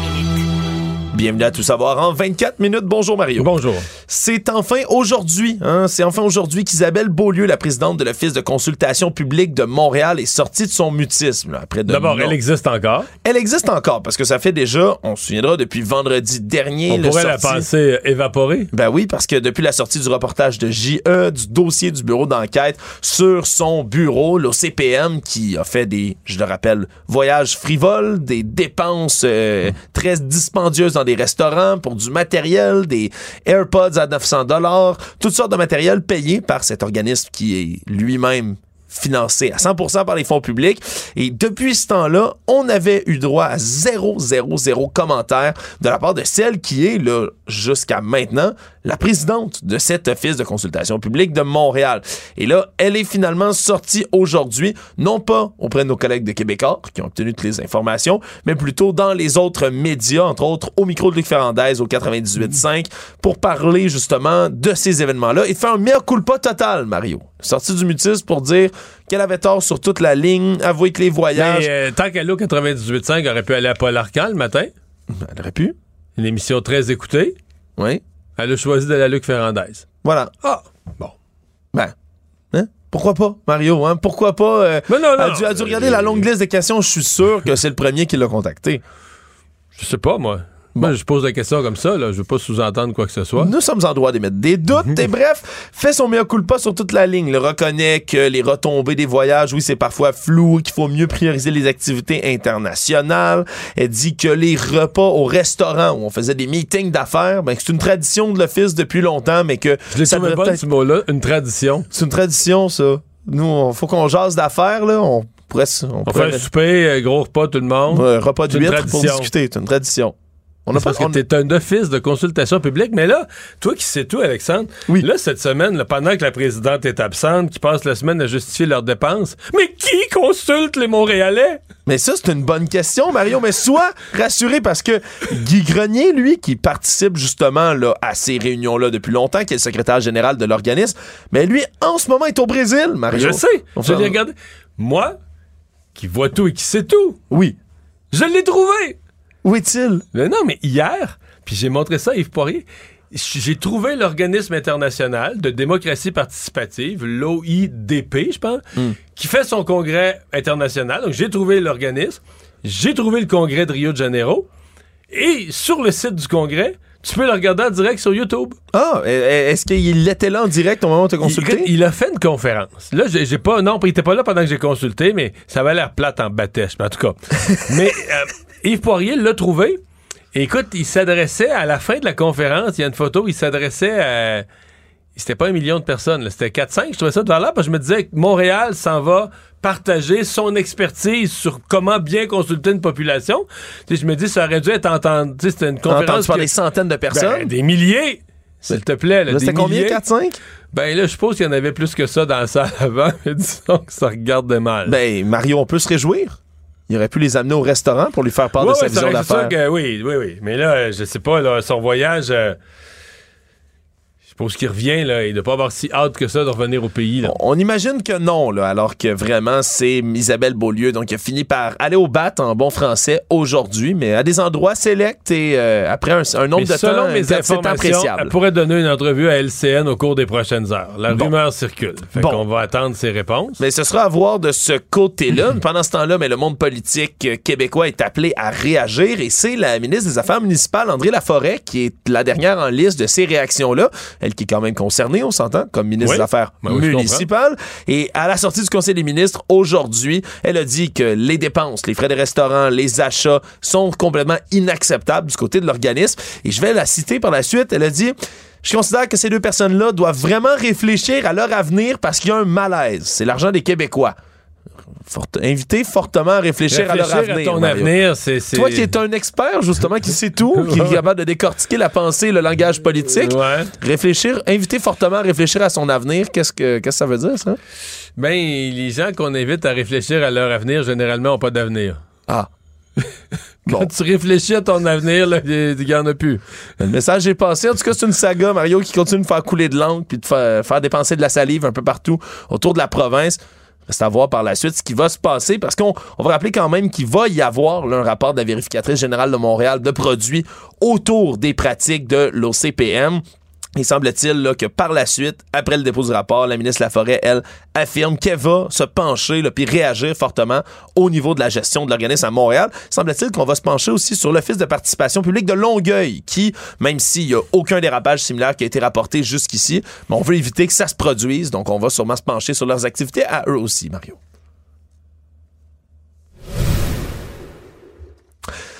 Justin Trudeau aujourd'hui a haussé un tout petit peu le ton envers l'État israélien, là, maintenant qu'il ne réclame plus exactement une pause humanitaire comme il l'a fait longtemps, mais maintenant parle d'une pause humanitaire significative là, pour acheminer de l'aide humanitaire dans la bande de Gaza aux citoyens et aux civils qui sont pris au piège là, entre les feux du Hamas et de l'État d'Israël, l'armée israélienne qui continue de progresser euh, dans l'enclave à ce moment-ci.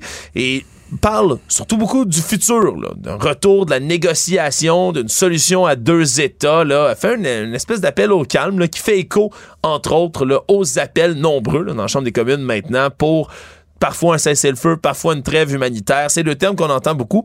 On peut écouter un peu Justin Trudeau là-dessus. Ça fait un mois, un mois et un jour maintenant, que Hamas a lancé une attaque horrible, inimaginable, contre des familles, des civils en Israël. Et depuis ce jour-là, on voit euh, la mort, la dévastation, de la destruction de familles, de, de, de aînés, d'enfants. Donc, c'est des péchés, oui, de condamner tout d'abord les attaques du Hamas, mais pour ensuite le condamner vraiment la violence qui se passe à Gaza depuis ce temps-là, d'y vouloir faire tout Il ce qu'il peut pour il a réduire pas demandé un cessez-le-feu, mais quasiment. Il a demandé une pause humanitaire longue. Oui. Pour permettre euh, de bon de- d'acheminer l'aide humanitaire, de faire sortir, de libérer les otages, de faire sortir les, les ressortissants étrangers. Et il a laissé entendre une pause humanitaire longue pour permettre aussi peut-être la désescalade. Mais là, une pause pour permettre la désescalade, euh, c'est quasiment espérer un cessez-le-feu. Oui, ça ressemble beaucoup Mais à ça. il veut pas le dire parce qu'il veut pas, évidemment que le Canada veut pas être en, en porte-à-faux avec ses alliés euh, là-dessus. Là. Exactement, mais de- du côté de la Chambre des communes, on est presque rendu au tiers de la Chambre là, maintenant qui souhaite un véritable cessez-le-feu, puisque le Bloc québécois aujourd'hui, de par la bouche de son chef, Yves-François Blanchet, a changé son fusil d'épaule. là. Il y a deux semaines, trouvait qu'un cessez-le-feu, c'était irréaliste, mais maintenant se montre véritablement en faveur de tout ça, en disant que le gouvernement israélien, en ce moment, ben, se montre indigne de la situation en bombardant des cibles civiles les unes après les autres. Ils sont joints, bien évidemment, par les députés du NPD. L'ensemble du caucus réclame le cessez-le-feu. Les députés verts aussi, puis plusieurs députés libéraux qui se joignent également là, à cet effort. Ce qui fait qu'on est à plus de 110 élus fédéraux dans le camp, donc, de demander un cessez-le-feu. C'est près du tiers de la Chambre. Donc, on verra qu'est-ce que ça aura comme portée. j'ai surtout, surtout aimé euh, de Justin Trudeau aussi euh, la, la deuxième partie de son intervention, alors qu'il il a fait référence au discours haineux, là, sans jamais nommer le Charkaoui ou le médecin de la rive sud, parce que c'est des deux côtés, là, haineux anti-juif, haineux anti-musulman ou anti-palestinien. Il a dit que ça n'avait pas sa place au Canada, que c'était intolérable au Canada. En fait, vraiment un appel au calme, à s'écouter, à ramener ça à des proportions.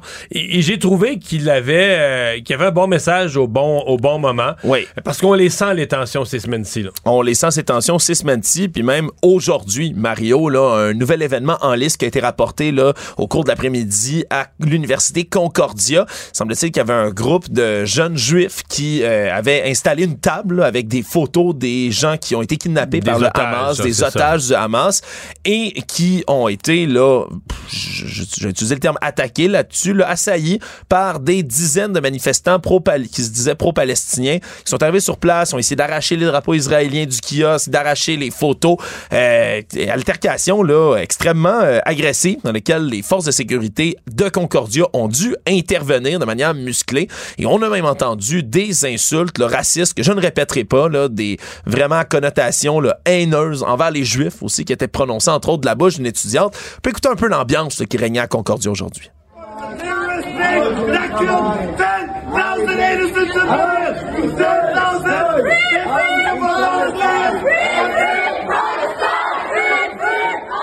Vraiment, altercation physique, Mario, puis qui démontre que même dans une université, un endroit où il est censé avoir libre cours aux débats et aux idées. Suis un ben, gradué ça- de Concordia. C'est une université qui a sa part d'extrémisme. là.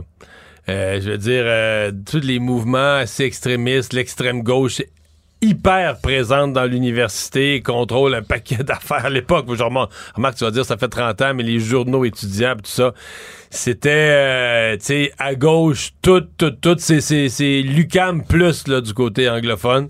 Fait que, euh, c'est pas surprenant, là, qu'un kiosque, un kiosque sur, parce que je comprends que c'était un kiosque vraiment sur les otages, là, sur euh, le- le- libérer les otages. Ouais, c'est peut-être après ça le drapeau israélien qui est venu Ouais. mettre le faux pas. On- on- évidemment, on, se lancera pas dans ce genre de dans ce genre de, de- d'analyse là, Mario, mais Hmm. clairement l'insulte entre autres là, qui a été lancée euh, envers là, vraiment là, les Juifs qui étaient sur place, qui, qui n'a pas sa place. Là, moi, je Non, la connaissais pas l'équivalent- personnellement. C'est l'équivalent du mot en haine Voilà. pour une population de, de Noirs. Euh, Il y a Adil Sharkawi, qui est un peu à l'origine de si on parle beaucoup de discours haineux cette semaine, mais lui se défend là, de n'avoir euh, pas fait aucun discours haineux euh, sur l'esplanade de, de la place des Arts. Ouais, un événement qui remonte au 31 octobre dernier, mais Adil Sharkawi qui a publié une vidéo sur ses réseaux sociaux se défend d'avoir fait un appel à la haine envers les Juifs. Là. Ce que lui dit, c'est qu'il faisait un appel à Dieu directement et qu'il n'a jamais mentionné le mot juif. Je vais répéter quand même les propos qu'il tenait à ce moment-là, entre autres quelques-uns.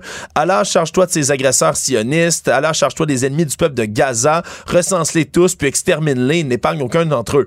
Bon. Sionistes, quand tu dis les sionistes, c'est des juifs qui sont Et pour les ennemis du peuple de Gaza, euh, c'est pas euh, les Chiliens, mettons. Ouais. On s'entend. Ouais. Mais il. Mais il s'adresse à Dieu. Il demande. Il dit pas aux gens de le faire, il demande à Dieu de le faire. Voilà, c'est la défense qui est utilisée Ouais. aujourd'hui en disant mais c'était pas l'incitation. débattable, mettons.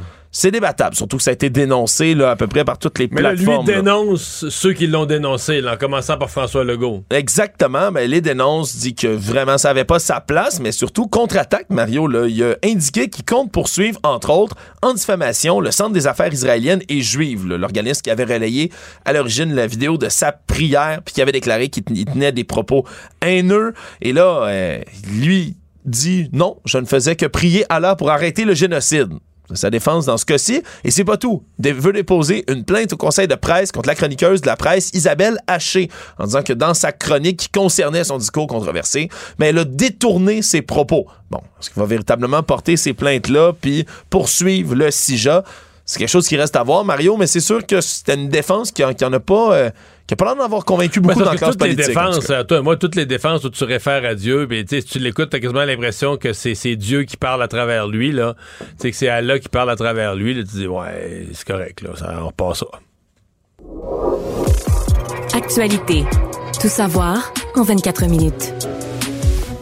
Le ministre de la Santé, Christian Dubé, a averti aujourd'hui que la grève des quelques 80 000 syndiqués de la Fédération des infirmières du Québec va provoquer des reports dans les chirurgies non urgentes qu'on a ici au Québec. On parle, entre autres, d'à peu près, selon le calcul du ministre de la Santé, bien évidemment, à peu près 1000 opérations sur deux ou trois jours de grève qui vont être euh, menées par les syndicats sur une liste, on le sait, qui est constamment en allongement au Québec. Là, on parle de 163 620 opérations en attente au Québec. Et les opérations parmi celles-là qui sont en attente depuis un an, 13 931, Mario. Donc, c'est peut-être une contre-attaque aujourd'hui du ministre Dubé. Euh, lui a parlé après ça du recours au privé qui allait venir sauver euh, l'État québécois à ce niveau-là. C'est, Ben, en est-ce que c'est une tactique de dit- négociation? ben, ouais, il a dit qu'aujourd'hui, par exemple, une chance qu'on avait la, une chance qu'on avait le privé, là. Euh, Oui. Sinon, il y aurait encore plus d'opérations annulées. C'est une tactique ou c'est, c'est Ben, je pense que c'est un une mélange des faits? d'une tactique, mais je pense en même temps, c'est- l'un exclut pas l'autre. là. C'est des faits, mais je pense que c'est une tactique de nommer ces faits-là à ce moment-ci. là. Et de dire aux syndicats, maintenant, là, t'as, t'as, euh, cette semaine, t'avais une journée, puis je sais que les gens viennent tout mêler. là. Lundi, t'avais une grève du Front commun.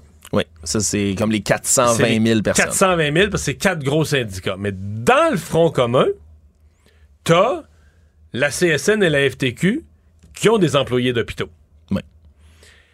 Puis t'as la FIC, évidemment, qui, elle, est entièrement dans le secteur de la santé, qui est entièrement dans le secteur des hôpitaux. OK? Mais le... Le Front commun, en étant en grève lundi, a déjà perturbé des hôpitaux. La FIC en grève aujourd'hui et demain perturbe des hôpitaux. Donc, dans la semaine, mon point, c'est que les hôpitaux vont avoir été perturbés trois jours. La semaine prochaine, il n'y a rien. Mais dans l'autre semaine, tu as trois jours de perturbation du Front commun, tu as deux jours de perturbation de la FIC. Donc, en gros, la semaine au complet sera pas normale dans la plupart des hôpitaux du Québec. Et là, des, des- si c'est 1000, mettons qu'on fait un chiffre que c'est 1000 par jour des chirurgies, des chirurgies reportées, que cette semaine-là, tu vas être à peu près à 4000. Puis là, est-ce qu'on va avoir une grève générale illimitée à 1000 par jour? Donc, je pense qu'il faut quand même que les gens commencent à comprendre. Je sais que ça choque les syndicats. Ils disent, Ah, là, vous êtes contre nous, et pas contre vous.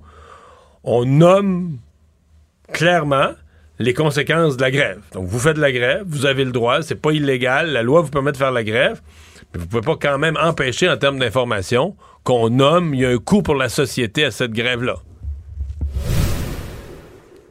Dans les affaires judiciaires. Maintenant, quelques cas assez euh, étranges, merci, dont euh, la défense d'un pédophile, Edgar Orantes, 41 ans, qui a tenté de faire dérailler l'accusation qui est portée contre lui, là, lui qui, qui a agressé sexuellement, reconnu coupable d'agresser sexuellement une fillette de 9 ans dans des événements en 2015, dans une histoire qui est disons-le, Mario, hors de l'ordinaire. là, Parce que. Ben, bizarre. Ouais, parce que le juge a dû réfuter ses arguments dans ce qui concerne le processus de dévoilement de l'enfant en question, dont l'identité est protégée par une ordonnance de la Cour. là. Je rappelle, subit une violente agression en 2015, la jeune fille, alors qu'elle est en troisième année du primaire. À ce moment-là, son attitude change au grand complet, selon sa, sa famille. là. C'est une jeune fille qui est habituellement très joviale, enjouée, sociable, qui se renferme beaucoup sur elle-même, est devenue très triste. Et là, à l'été de ses 13 ans, la famille se rend au Pérou pour visiter un proche. Et là, on l'amène pour la guérir à participer à des rituels traditionnels péruviens, semble-t-il. Et là, rencontre ben un chaman, rencontre après ça ben une femme là, vraiment une guérisseuse d'esprit. Et le chaman, bref, participe à un rituel, rituel avec un cochon d'Inde. Là, c'est bien spécial, je suis pas un expert bien évidemment, mais mettre le petit cochon d'Inde qui marche sur elle. Et là, l'animal urine sur l'enfant, ce qui veut dire qu'il y a bel et bien un problème, quelque chose de mal qui se passe dans sa Donc, vie. si le- ce que je comprends du rituel, c'est que si le cochon d'Inde urine sur toi, c'est que tu vas pas bien. Là. Il déco, il sent que tu vas mal, que tu as un problème. Et semble-t-il. Caché ou un problème. Ouais, après ça, la cérémonie se poursuit, on brûle de l'encens, fait sonner une cloche, euh, tapote l'enfant avec des fleurs. Et à la fin du rituel, le cochon d'Inde est sacrifié. C'est la tradition qui, veut- qui veut ça. Sacrifie le cochon d'Inde. Et là, on dit que le chaman, quand il tue l'animal, ça lui permet de découvrir la vérité. Et là, ben, lui dit oui, il y a bel et bien un problème. Et là, la jeune victime, après ça, se fait poser toutes sortes de questions par ses proches. Elle se fait, ben oui, y a-tu quelque chose qui se cache? Est-ce que tu vas pas bien? Et c'est à ce moment-là que la jeune fille aurait avoué l'agression subie quatre ans auparavant. Et là, c'était la défense de l'agresseur sexuel dans ce cas-ci qui lui tentait de dire, ben non, ça a dû modifier sa mémoire, cette cérémonie-là, Euh, ça a joué dans ses souvenirs, c'est pas bon.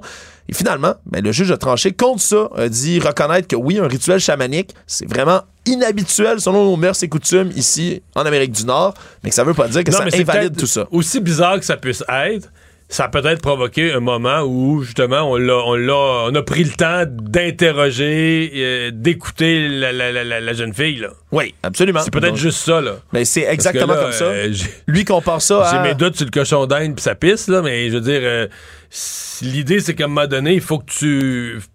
Si t'écoutes un enfant, t'as fait parler, ça se peut que tu obtiennes la vérité. Puis qu'elle, peut-être tout ça, c'est, niaiseux à dire, peut-être que tout ça l'a mis dans un contexte d'ouverture ou de, de, de- pas de, de détente, en tout cas un contexte différent. C'est ce que dit le juge, lui qui compare ça à une rencontre avec un professeur de confiance, rencontre avec une travailleuse sociale, une séance de psychothérapie. Il dit. Puis tout à coup, ça le bâton sort, là. Exactement, et c'est ce qui est arrivé. Et Ouais. donc, ben, on a euh, véritablement donc euh, reconnu coupable là, ce pédophile d'avoir agressé sexuellement la jeune fille.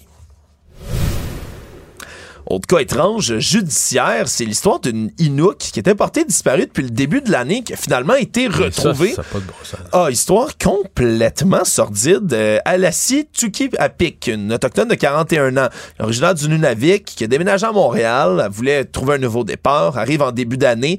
Malheureusement, comme beaucoup de, de femmes comme elle qui quittent leur communauté, se retrouvent isolées et disparaît à Montréal. Et là, avis de disparition est lancé au printemps. Son frère se met à faire des recherches et se met à soupçonner deux frères qui vivent à Montréal-Nord, Francesco et Nicodemo Sansalone, qui vivent à Montréal-Nord dans la soixantaine.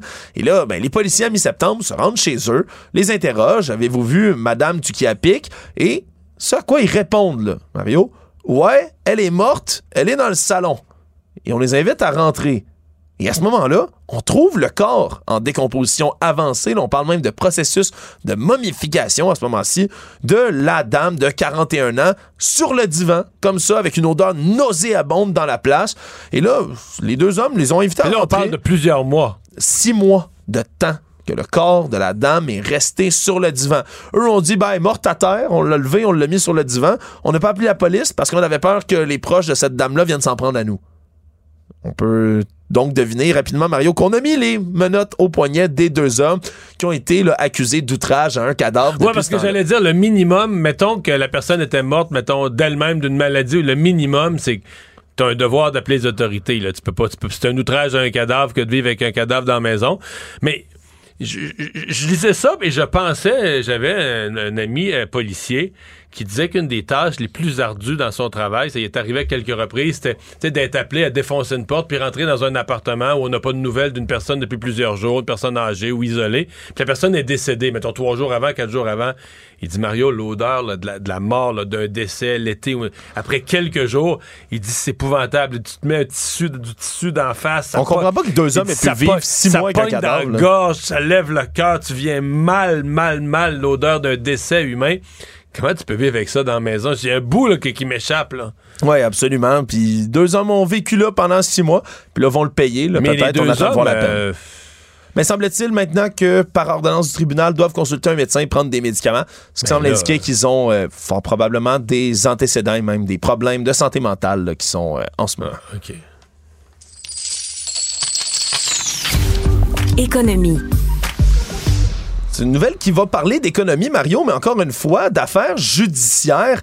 Et on se souviendra de cette histoire-là de Santiago Gaona, jeune homme qui a été retrouvé déchiqueté dans une machine à émondage, là, ici au Québec, dans une histoire à sordide. Québec, à Saint-Augustin de Desmaures, mais c'était arrivé, ça arrive sud, l'événement. Exactement, là, quelqu'un qui aurait été tué, le monsieur Gaona, à contre-cœur en Montérégie entre le 8 et le 16 septembre dernier. Histoire qui avait euh, forcé la police à, entre autres, là, aller fouiller le terrain de la firme l'ABC de l'arbre, qui se spécialise en arboriculture, la Saint-Augustin-des-Morts. Et là, on apprend que le propriétaire de ce terrain-là, de l'entreprise, mais surtout de la déchiqueteuse qui a été utilisée pour déchiqueter le corps, M. Samuel Gauvin, est obligé de déposer en ce moment une requête devant le tribunal parce qu'il explique que, en raison du fait qu'on ait saisi la déchiqueteuse pour un mandat de fin d'expertise, mais lui perd des revenus en ce moment. Puis il est en train de dire même qu'il pourrait Parce que là, faire la- faillite. tu, tu veux dire que la justice détient encore sa machine. Exactement, ça vaut à Ben peu là, la preuve, je veux dire, euh, il y a du sang, je sais pas, la preuve, elle- tu peux y redonner sa machine après, non? Ouais, ben, on, on- on croirait cela, Mario, me semble-t-il. C'est une machine qui vaut presque 100 000 puis qu'elle lui a pas été restituée encore. Donc là, lui, il peut plus, dé- c'est niaiseux, il peut plus faire son travail, il peut plus déchiqueter ses arbres. peut plus déchiqueter ses armes, semble-t-il, c'est des lourdes pertes financières en ce moment qui l'affectent. Il perd plusieurs contrats d'émondage qu'il peut pas honorer. Puis la requête va être déposée là, face à un juge de la Cour du Québec juste la semaine prochaine, en plus. Donc c'est vraiment euh, des délais qui sont longs. C'est des petits détails, des fois, dans des affaires judiciaires auxquels on pense pas vraiment, Mario. Le monde. En terminant, c'est aujourd'hui que l'une des filles de Donald Trump, Ivanka Trump, devait témoigner sous serment au procès civil à New York en cours les affaires de fraude contre son père et ses deux frères.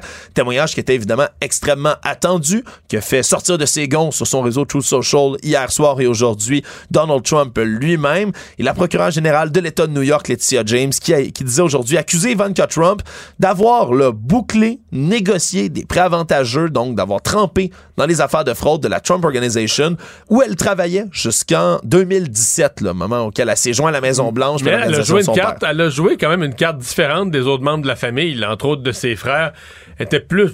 C'est quasiment comme si elle était plus dans la Trump Organization, qu'elle suivait ça de loin, loin, Ouais, ben, loin. Depuis 2017, elle avait débarqué, Ouais. théoriquement. Il a dit ne jamais avoir interféré avec ce genre d'affaires-là, ce que semble nier là, la procureure générale de New York à ce moment-ci. Les témoignages, évidemment, qui Mais- filtrent j'ai- au compte-goutte J'ai aujourd'hui. quand même eu, peut-être à tort, l'impression qu'elle s'était désolidarisée de la famille. C'est-à-dire que Donald Trump et ses deux fils ont pris une approche, ils ont fait la même affaire, ça semblait coordonné.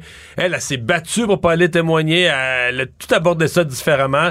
Le ton de sa défense était différent. euh, Oui, puis elle est, euh, elle est plus loin. Elle a un éloignement aussi là, depuis la sortie de M. Trump de la Maison Blanche. Là, on la voit beaucoup moins alors que ses deux frères, là, Eric et Donald Jr., eux, sont extrêmement virulents sur la place publique. Résumer l'actualité en 24 minutes, c'est mission accomplie. Tout savoir en 24 minutes. Un nouvel épisode chaque jour en semaine. Partagez et réécoutez sur toutes les plateformes audio. Disponible aussi en audiovisuel sur l'application Cube et le site cube.ca. Une production Cube Radio. Casse-tête, devinette, mots croisés. Mario Dumont a la solution à tout. Émotionnel ou rationnel? En accord ou à l'opposé? Par ici, les brasseurs d'opinion et de vision. Les rencontres de l'air. Marie, bonjour.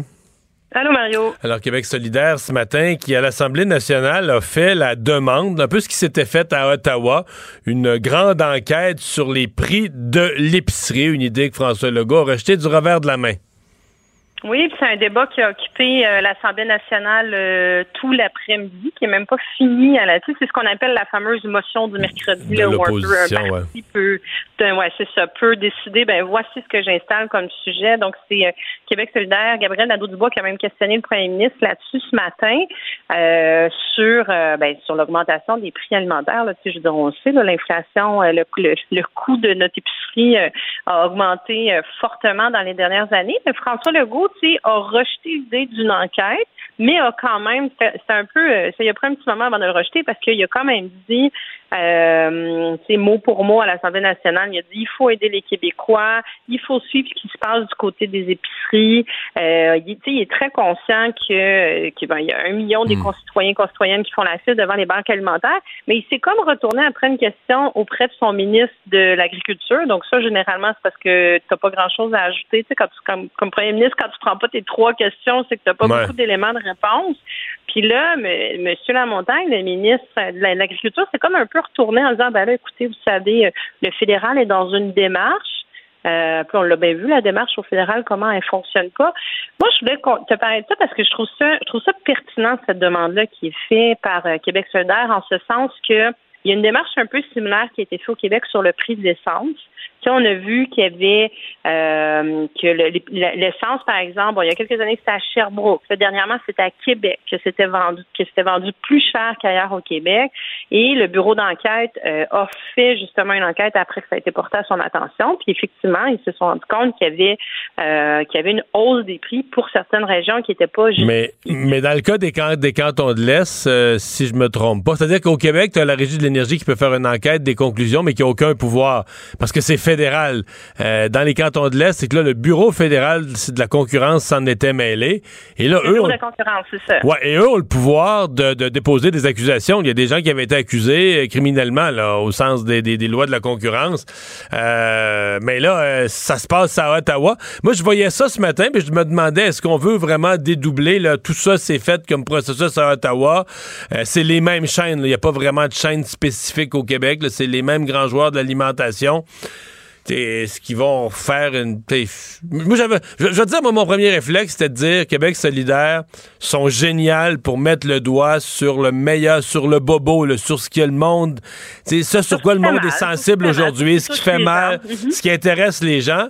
C'est plus faible souvent quand vient le temps de proposer des solutions. Qu'est-ce que les autres feraient avec ça?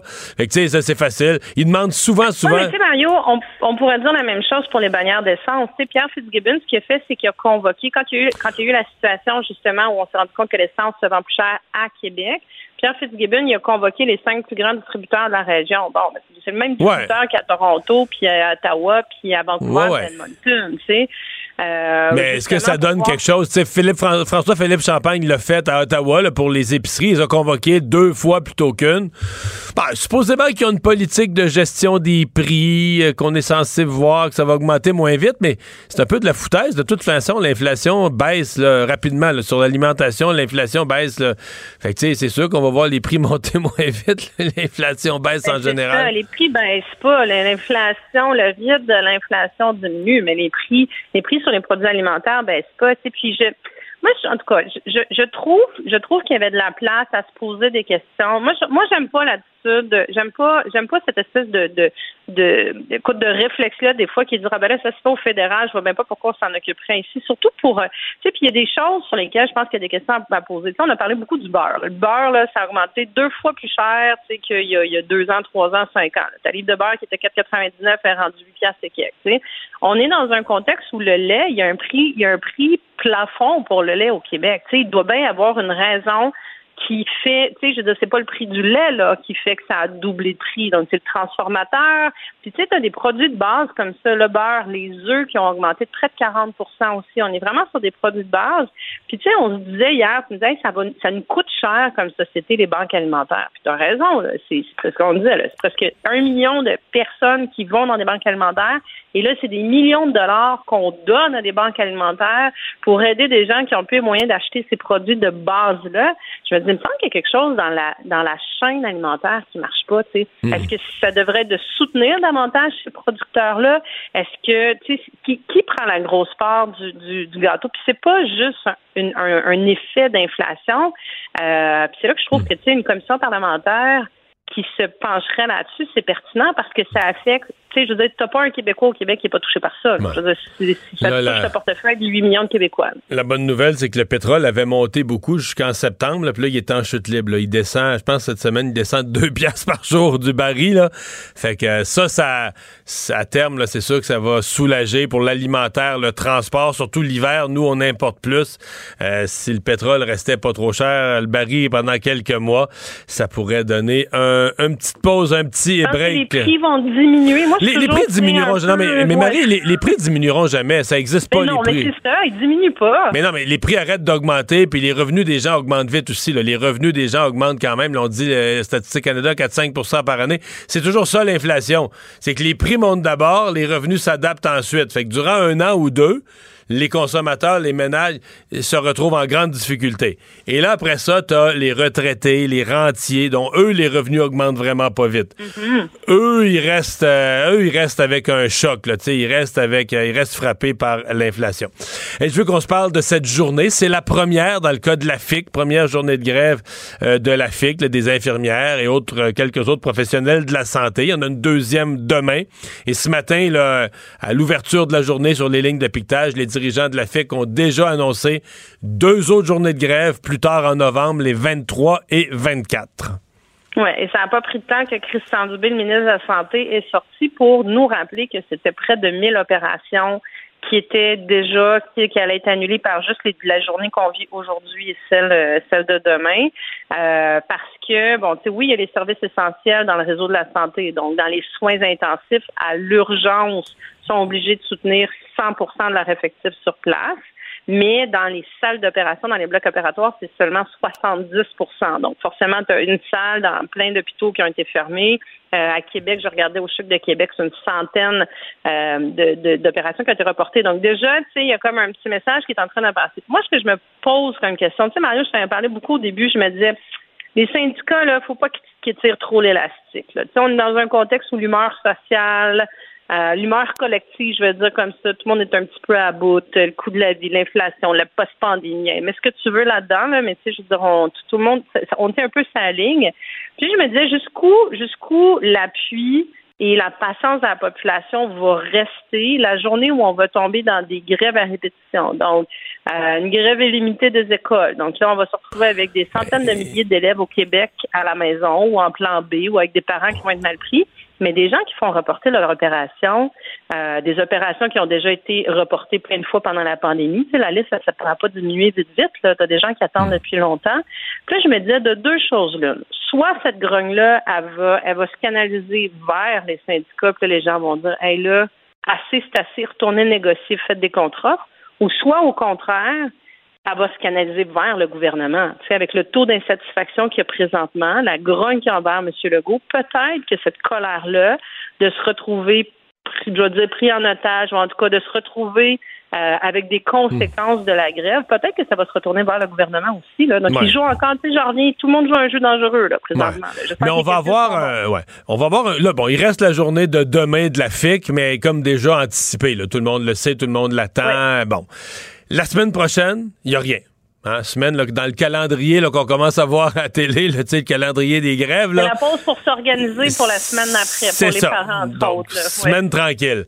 Mais la semaine d'après, par rapport à ce que tu viens de dire, là, on va avoir un test. Parce que là, ça va être toute une semaine. Trois jours du Front commun, 21, 22, 23. Puis là, encerclé dans votre calendrier la journée du 23. Parce que le 23, c'est la troisième journée de la grève du Front commun. Mais c'est la première journée de la grève générale illimitée de la FAE, donc la Fédération autonome de l'enseignement. 65 000 enseignants, c'est 12 grosses commissions scolaires, 12 gros, 12 gros centres de services scolaires parmi les plus gros au Québec où l'école va être finie jusqu'à nouvel ordre, c'est grève générale illimitée. Et aujourd'hui, la FIC a annoncé, donc la FIC, ça va être sa première de deux journées de grève, le 23 et le 24 dans leur cas ça va faire une semaine assez perturbée. La journée du 23, on va un peu vivre une réalité de, grève générale illimitée de l'ensemble des services publics. On va être vraiment pas loin de ça, la journée du 23, pendant 24 heures. Ah ouais, ouais, ouais. Puis, mais mon, mon impression, tu sais, puis garde, ça se, ça se, parce qu'il y en a beaucoup qui disent, bon, est-ce que ça va être un boomerang pour les syndicats? Mais encore tout à l'heure, je, je, je- écoute, il y, en, avait là des, euh, des, euh, des regroupements de pitage de la FIC là, de, devant différents hôpitaux, de divers établissements. Puis je, moi, honnêtement, ça m'impressionne encore de voir le nombre de gens qui klaxonnaient. C'est une voiture sur deux qui les klaxonnait. Je me dis, OK, est-ce que ça, ça va rester? Mais j'ai vraiment l'impression que cette grogne-là va se diriger vers le gouvernement. Donc, je ne sais pas c'est quoi leur plan, je sais pas c'est quoi qu'ils ont en poche. Est-ce que ça va être, est-ce qu'ils se disent, ils vont tellement écœurer la population, on va les laisser aller pendant deux, trois semaines, puis on va mettre une loi spéciale juste avant Noël. Si c'est ça le plan, puis ça pourrait être ça le plan parce que je veux dire, il n'y a plus de négociation en cours. Il y a pas, on dirait qu'il n'y a plus personne autour de la table. Si c'est ça le plan, on dit tout le temps de quoi vont parler les Québécois autour de la dinde, ce sera vraiment pas bon pour M. Legault et son gouvernement. Oui, mais c'est juste que si le gouvernement, ça dépend la, comment dire, la lecture que le gouvernement a de sa propre popularité.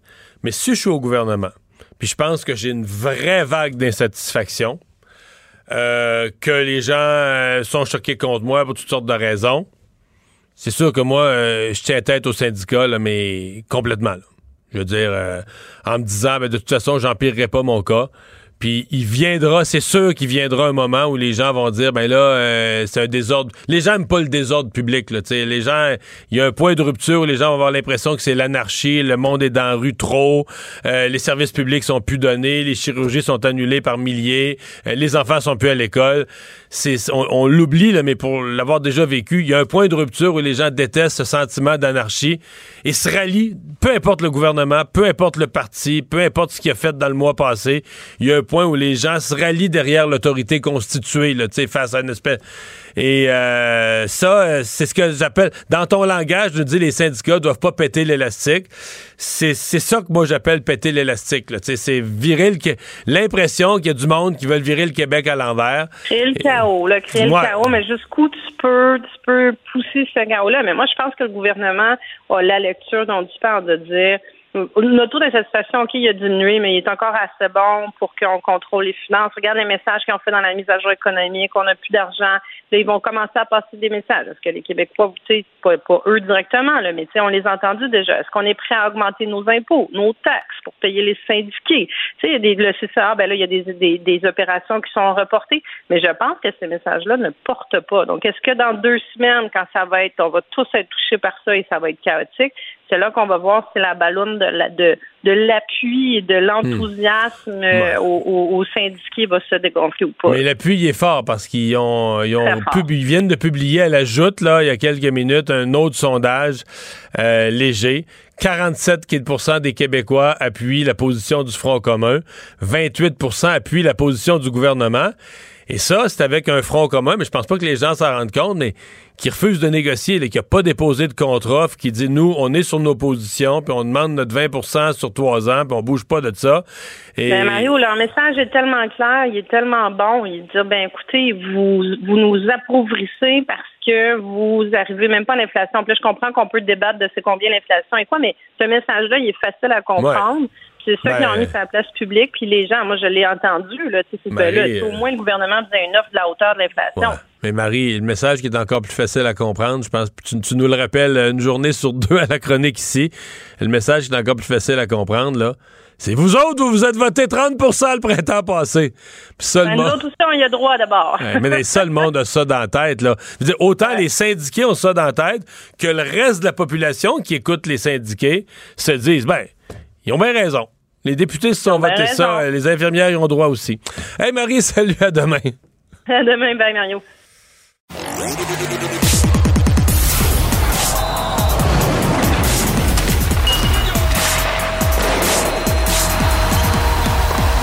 Jean-François Barry, un chroniqueur pas comme les autres. Salut Jean-François. Oui, bonjour Jean-François. Oui, bon, euh, j'ai raté le match hier soir? Le mardi soir, c'est connu. Je fais du sport moi-même. Mais euh, ça peut être un gros match. Ah, c'est connu. Ça a été euh, une première période atroce, complètement atroce. dans les 15 premières minutes, c'était déjà réglé. Le Lightning avait marqué quatre fois. Le Canadien qui est sorti tout croche. Honnêtement, le Lightning aurait pu marquer trois buts dans les cinq premières minutes. D'ailleurs, ils ont marqué avec 24 secondes ben de jouer dans le match. Ça en était fait pour Jake Allen, malheureusement. Jake Allen qui avait eu la Coupe Molson et qui s'est retrouvé au bout du banc pour célébrer sa Coupe Molson. Bref, ça a très, très mal parti et très mal fini pour le Canadien. Est-ce que Jake Allen a été si mauvais que ça? Parce que l'année passée, il y a eu un certain nombre de matchs où on disait sincèrement, le gardien, c'est une équipe fragile, là, mais si le gardien laisse rentrer deux des trois premiers lancés, il scie jambes de ses joueurs. Là. Tu peux plus juger du match d'une façon objective. Le gardien coupe les chances de gagner, coupe le moral en partant. Est-ce qu'il y a eu de ça dans le match d'hier? Écoute, il y a peut-être le quatrième but que Jake Allen a été un peu faible, mais là, je pense que sa confiance était ébranlée. Mais sinon, pour le reste, le premier, c'est un one-timer, comme on dit en bon français, de Kucherov, là, sur une passe de pointe et Hagen. je veux dire, c'était tout un jeu de hockey. Il y a un lancer qui a dévié en avant du filet, le but de Barry Boulet. Fait que non, c'est pas de la faute de Jake Allen. C'est de la faute que le Canadien s'est pas présenté, Mario, point. Ils n'ont pas travaillé en première période. Ils n'étaient pas prêts. Puis à un moment donné, je pense que les joueurs du Canadien vont devoir être euh, peut-être plus euh, redevables de leurs actions sur la patinoire. Il y en a qui ne jouent pas du gros hockey depuis le début de l'année et qui ont quand même les belles minutes de jeu. Il y en a un qui avait joué du beau hockey, qui avait montré une espèce d'autorité offensive, c'est Matheson. On a l'impression qu'il était capable de montrer des choses à l'attaque quand il y avait des David Savard, des gens fiables derrière lui en défensive. Mais là, il est quasiment plus mettable sa glace. Quand on lui donne des responsabilités plus grandes, il est un désastre. Écoute, est-ce qu'il est encore blessé? Ça, c'est la première question qu'il faut ah, se poser. Ben souvenons-nous, il a manqué des matchs. Euh, puis, là, finalement, il est revenu parce qu'évidemment, on a besoin de lui. Fait qu'est-ce qu'il est à 100% Ça, c'est une question. Effectivement, l'absence de savoir, il fait mal parce qu'on dirait qu'il essaie de trop en faire. Il essaie d'être partout sur la patinoire. Puis ça fait en sorte, en bout de ligne, qu'il est nulle part sur la patinoire. C'est un peu ça que ça donne. Mais sais-tu ce que ça m'a fait réaliser, Mario, hier, tout ça?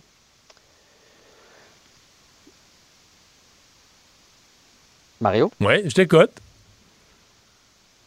Ah, excuse-moi. je pensais qu'on s'était perdu. Ça m'a fait réaliser que les joueurs qu'on a obtenus, c'est de, bons, de bons joueurs de hockey. Tu sais, euh, Newhook, Matheson, Anderson, c'est des bons joueurs de hockey. Mais si les autres équipes les ont laissés aller, c'est parce qu'il n'y a pas de superstar là-dedans non plus. Tu sais, s'il y avait eu un Quinn News euh, à défensive, si Matheson était pour devenir ce gars-là, on ne l'aurait pas laissé aller du côté de Pittsburgh. Puis si Anderson, on avait senti que c'était un marqueur de 35 buts et qui distribuait les coups d'épaule, ce qu'on appelle les power forward, on ne l'aurait pas laissé aller. Fait la raison pour laquelle on les a laissés aller, c'est que oui, on avait différents besoins. Puis je dis pas que c'est des mauvais joueurs de hockey, mais il faut réaliser que c'est des bons joueurs de Ligue nationale, Un coup de sheriff, on n'en a pas, nous autres. Un Victor Edman, on n'en a pas. T'sais, fait qu'on a de bons joueurs de hockey, mais on n'a pas ce genre de carte-là, puis encore moins ceux que les autres équipes nous ont envoyés. Ah, sauf que quand on finit à la queue du classement, qu'on souffre pendant une année, puis qu'on repêche premier au repêchage, on, se demande encore est-ce qu'on va chercher ces joueurs-là de concession, là, parce que comme personne ne va jamais nous les donner, tu peux juste les repêcher. Fait que si tu te trompes année après année dans ton repêchage, ça fait ce que vit le Canadien. Sais, je te disais ça l'autre jour. Tu sais, mettons, un joueur dans le, dans le top 10 des compteurs de la Ligue. un joueur qui compétitionne, mettons, pour être premier compteur de la Ligue, comme Guy Lafleur à l'époque. Bon, on oublie ça, on n'aura plus jamais ça. Dans le, dans le top 10, ah, on n'a plus ça, ça fait des années, on n'a jamais, on n'a pas de souvenir d'avoir vu ça. Dans le top 20, ah, peut-être un jour, mais pour l'instant, on n'est pas là-dedans. Dans le top 50, ça fait des années que le Canadien n'a pas eu un marqueur. Dans le top, il y a 30 équipes, 32 équipes dans la ligue. On n'a jamais un joueur dans le top 50, même un par équipe, 32. On n'est plus là, il n'y a plus de bons joueurs. C'est juste des, des, plans B, des quatrièmes trios. Puis si on macère là-dedans, là. Ah, on a quand même plus que du quatrième trio. Là. Ça, s'est amélioré oui, du côté du Canadien. mais je pense surtout, il ne faut pas avoir de il faut pas avoir de trop grandes attentes versus des gars qu'on a reçus. sais, Matheson, c'est un quatrième défenseur à Pittsburgh. Il ne deviendra pas un défenseur tout étoile. il faut mettre les choses en perspective. Mais moi, euh, ce que j'ai hâte de voir, c'est comment on va changer un peu cette culture-là. Parce que là, je trouve qu'on s'enligne exactement pour la même saison que l'année passée, c'est-à-dire un bon départ parce qu'on fait des remontées spectaculaires, mais l'équipe qui ne joue pas nécessairement bien, et là, ça commence à nous rattraper. À un moment donné, il va falloir, Martin Saint-Louis, il n'a jamais chicané personne depuis le début de l'année, depuis même son, depuis qu'il est là, faire sauter des taux, tout ça, c'est oh, ils sont un peu hier, ils ont chacun un point, mais ils n'ont pas joué un grand match. Là.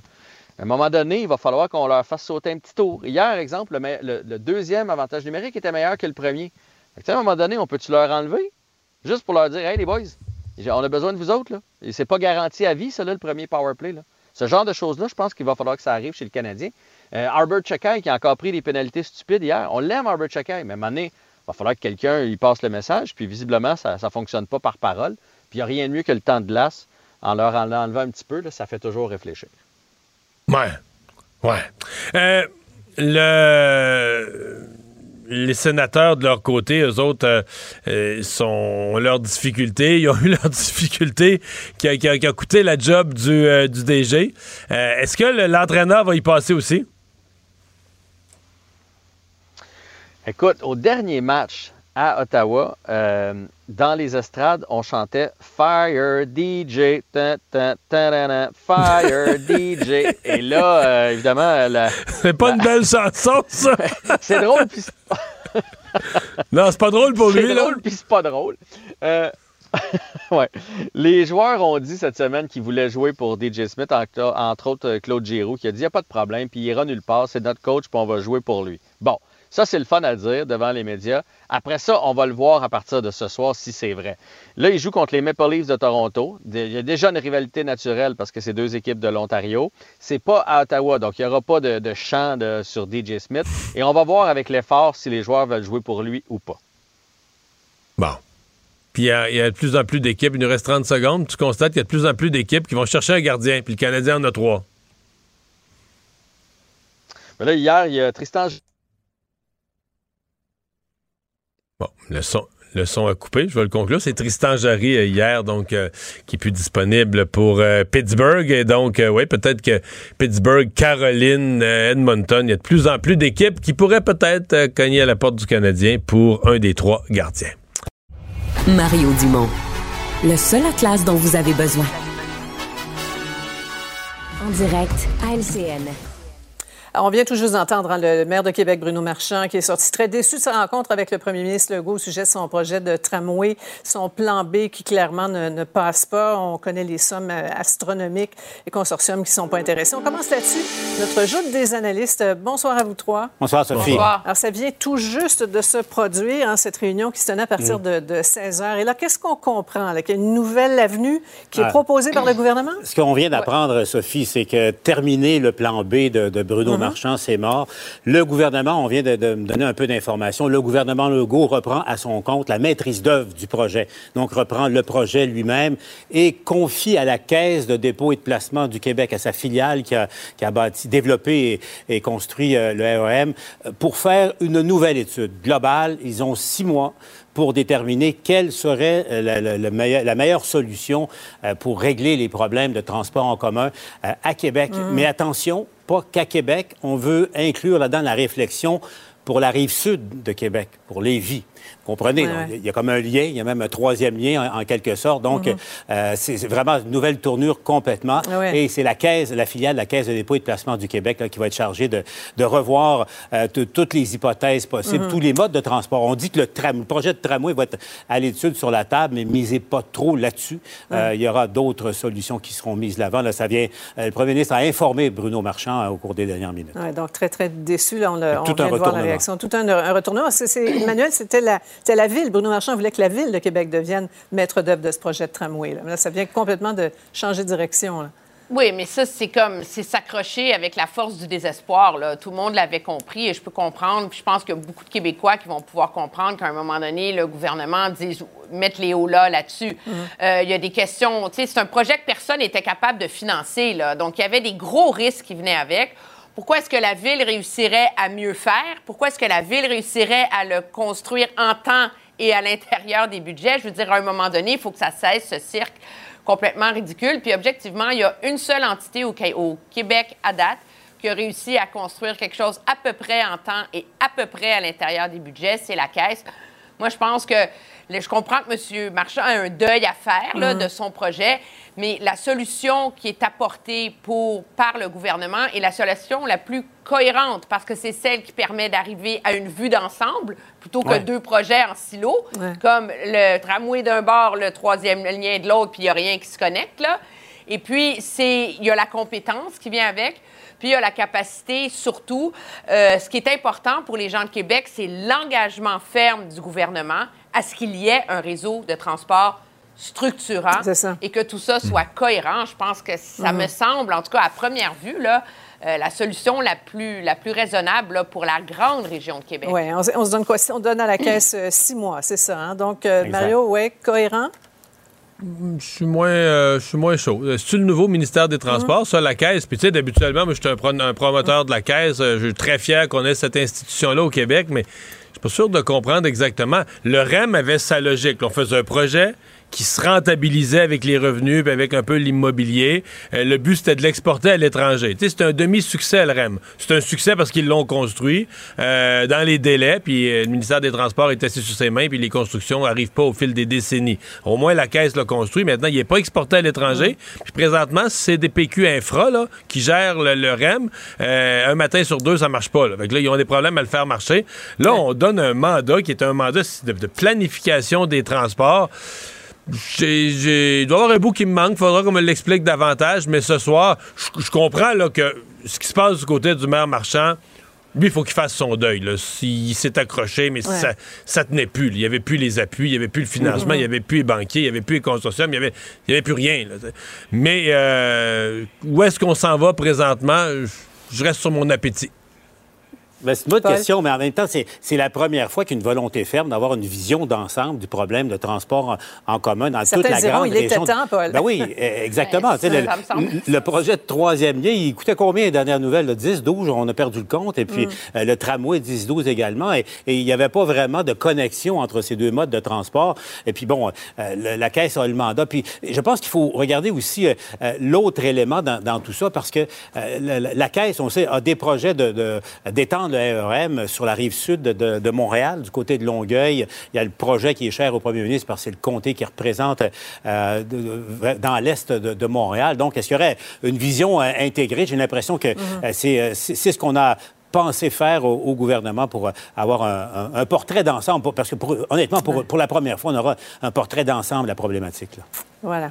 Oui, en tout cas, on a un reportage complet qui s'en vient à 18 h là-dessus. Parlons un peu des négociations dans le secteur public autour de la FIC, là, de prendre la rue pour, euh, pour deux jours. Euh, la présidente qui assure que les, les patients vont devoir composer avec des retards. On, on entendait le, M. Dubé dire euh, un instant, c'est plus d'un millier d'opérations qui seront euh, reportées, là, Emmanuel. Ben, c'est le total. Je veux dire, on n'a jamais vu un dialogue de sourds comme ce qu'on a Mhm. vu aujourd'hui. On a le gouvernement qui donne l'exemple de l'importance des primes de de nuit, des primes pour les horaires défavorables. De l'autre côté, on a le syndicat qui dit on n'a rien vu de ça, puis c'est ça qu'on veut, nous, c'est des primes pour les horaires défavorables. Alors là, on dit OK, bon, parfait, ils sont pas dans la même réalité. Puis même chose sur la question des, euh, des chirurgies. Quand les blocs opératoires c'est bien beau de dire on ne fait que retarder des chirurgies, mais le temps de bloc au températoire, lui, il ne change pas. Donc, finalement, il y a des chirurgies qui finissent par être, euh, par être annulées. Euh, moi, je trouve que ça augure pas très bien là, pour la suite des choses, euh, de voir qu'ils sont tellement de part et d'autre dans des réalités aussi parallèles Ouais. en termes juste d'impact de la réalité sur le terrain. Là. Ouais. Et euh, bon, là, la, la FIC annonce une nouvelle journée de débrayage le fin novembre. Là, on commence à manquer de- d'espace coloré dans nos, nos petites boîtes. là. Euh, c'est un peu la même chose au, sujet de la surcharge de travail, des, conditions de travail, du TSO et tout et tout, là, Mario. on ne dit pas la même chose. Ah non, c'est euh, étonnant. Pour nous, là, qui essayons d'informer le public, sincèrement, maintenant, on s'y perd. euh, euh, il- non, mais on, on- on parle aux uns et aux autres de ce qui se discute aux tables, des propositions. euh, et puis, on, on a comme deux versions, on n'a jamais les mêmes chiffres. Bon, Ouais. maintenant, chacun Ouais. joue un peu sur l'opinion publique, chacun, chacun joue une game. Mais c'est pas facile d'informer le public puis de comprendre qu'est-ce qui se passe vraiment. Mais ce qui est certain, c'est que moi, je pense qu'il y a un impact sur le public. Il y a eu des chirurgies reportées. Aujourd'hui, il y a des gens qui n'ont pas eu leur chirurgie. Je pense que pour les gens, à l'instant, les gens acceptent ça dans le sens que c'est une journée. Là, cette semaine, c'est deux, aujourd'hui et demain. Même la semaine du 20 novembre, ce sera deux journées. Ça va être des gros. Mais c'est si on arrive en grève générale illimitée, c'est là que je ne sais pas ce que le public va penser. Espèce de sentiment d'anarchie que là, beaucoup de chirurgies vont être reportées, les Mm. écoles vont être fermées. C'est là, moi, que j'ai un questionnement sur l'appui du public. Est-ce qu'il va se maintenir? là?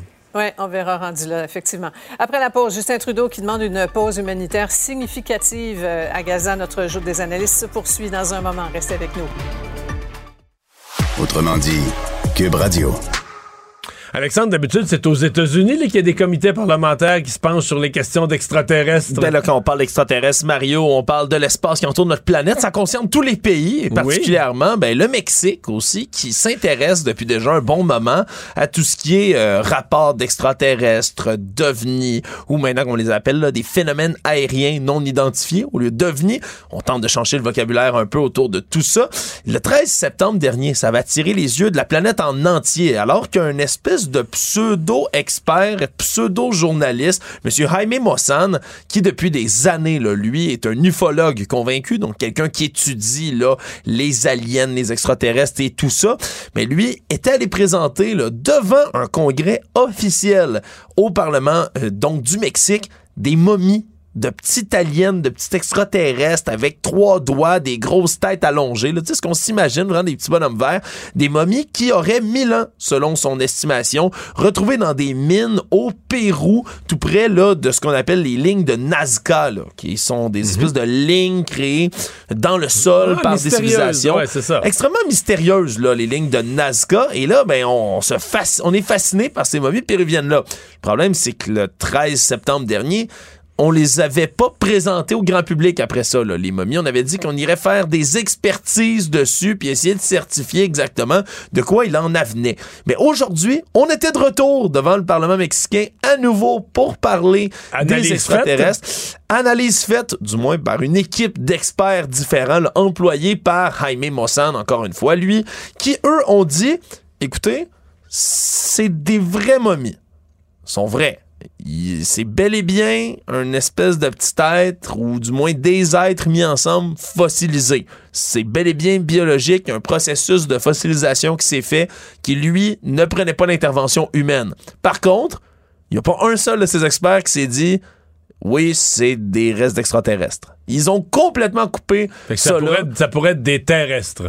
Exactement, là. c'est ce qu'on dit de ce côté-là. là. Il y a seulement Jaime Mossan, encore une fois, qui lui dit non, non, ce sont bien des extraterrestres, en voici la preuve. Regardez, ils n'ont pas de cage thoracique, ils n'ont pas de poumons non plus, qui ont fait l'analyse. Qu'est-ce qu'il y en est? Le problème, c'est que ben, pour les experts, après ça, c'est plus difficile. Il faut, pou- faut pousser l'analyse plus loin. Eux refusent évidemment complètement de dire que c'était d'origine extraterrestre, mais quand même, là, en 2017, il y avait eu un reportage, un pseudo-documentaire qui allait se pencher, entre autres, sur les momies du Pérou. Et qu'est-ce qu'il y avait de découvert? Mais c'est que les momies, c'était des vraies momies, mais c'était une espèce d'assemblage de restes humains momifiés. Puis la tête allongée, mais c'est une ancienne coutume péruvienne qu'on faisait parfois avec des têtes. Donc, est-ce que c'est le cas pour ces momies-là? Va falloir d'autres analyses autour de tout ça. Mais est-ce qu'on a trouvé véritablement des extraterrestres? Et la preuve de la vie ailleurs, Mario? Pas. Malheureusement, pas aujourd'hui. Merci. Autrement dit, Cube Radio. Cube Radio. Cube Radio. En direct à LCN. On voit euh, de la mort, de la dévastation, de la destruction de familles, de, de, de aînés, d'enfants, de mères. Les Canadiens, les gens à travers le monde voient ça à tous les jours. Je n'ai pas besoin de décrire les horreurs. C'est pour ça qu'on est en train d'appeler une pause humanitaire significative. On a vu euh, au bas des escaliers au Parlement ce matin un, Justin Trudeau euh, beaucoup moins formaté qu'à l'habitude. Hein. On l'a rarement vu s'exprimer comme ça avec euh, autant de, fougue, d'émotion sur la guerre à Israël-Hamas. C'était vraiment senti. Il demande donc une, pause humanitaire, une désescalade. Il a parlé de la, solution à deux États. Vous avez pensé quoi de cette sortie du premier ministre, Emmanuel? Bien, je pense que sur la question du, du vivre ensemble, c'était nécessaire qu'il le fasse parce qu'on voit les tensions, on en parlait hier. C'est le rôle du premier ministre de, de, de lancer ce type d'appel euh, au calme. Euh, sur la trêve, la pause humanitaire, comme il l'appelle, c'est une façon de... euh, de lancer un appel qui l'inscrit dans la lignée de nos alliés, mais qui en même temps euh, essaie de se tailler un espace supplémentaire parce qu'une trêve humanitaire pour la libération des otages, ben il faut que le Hamas soit d'accord pour les libérer les, les otages. Une trêve humanitaire qui permet d'amener. Moi, j'ai pas trop compris ce qu'il entend là, par amener à une désescalade des tensions. Qu'est-ce qu'il veut faire? Il veut demander à Israël d'arrêter de bombarder. Là, on rentre dans un cessez-le-feu. C'est pas ce qu'il demande. On veut négocier avec le Hamas pour une désescalade des tensions.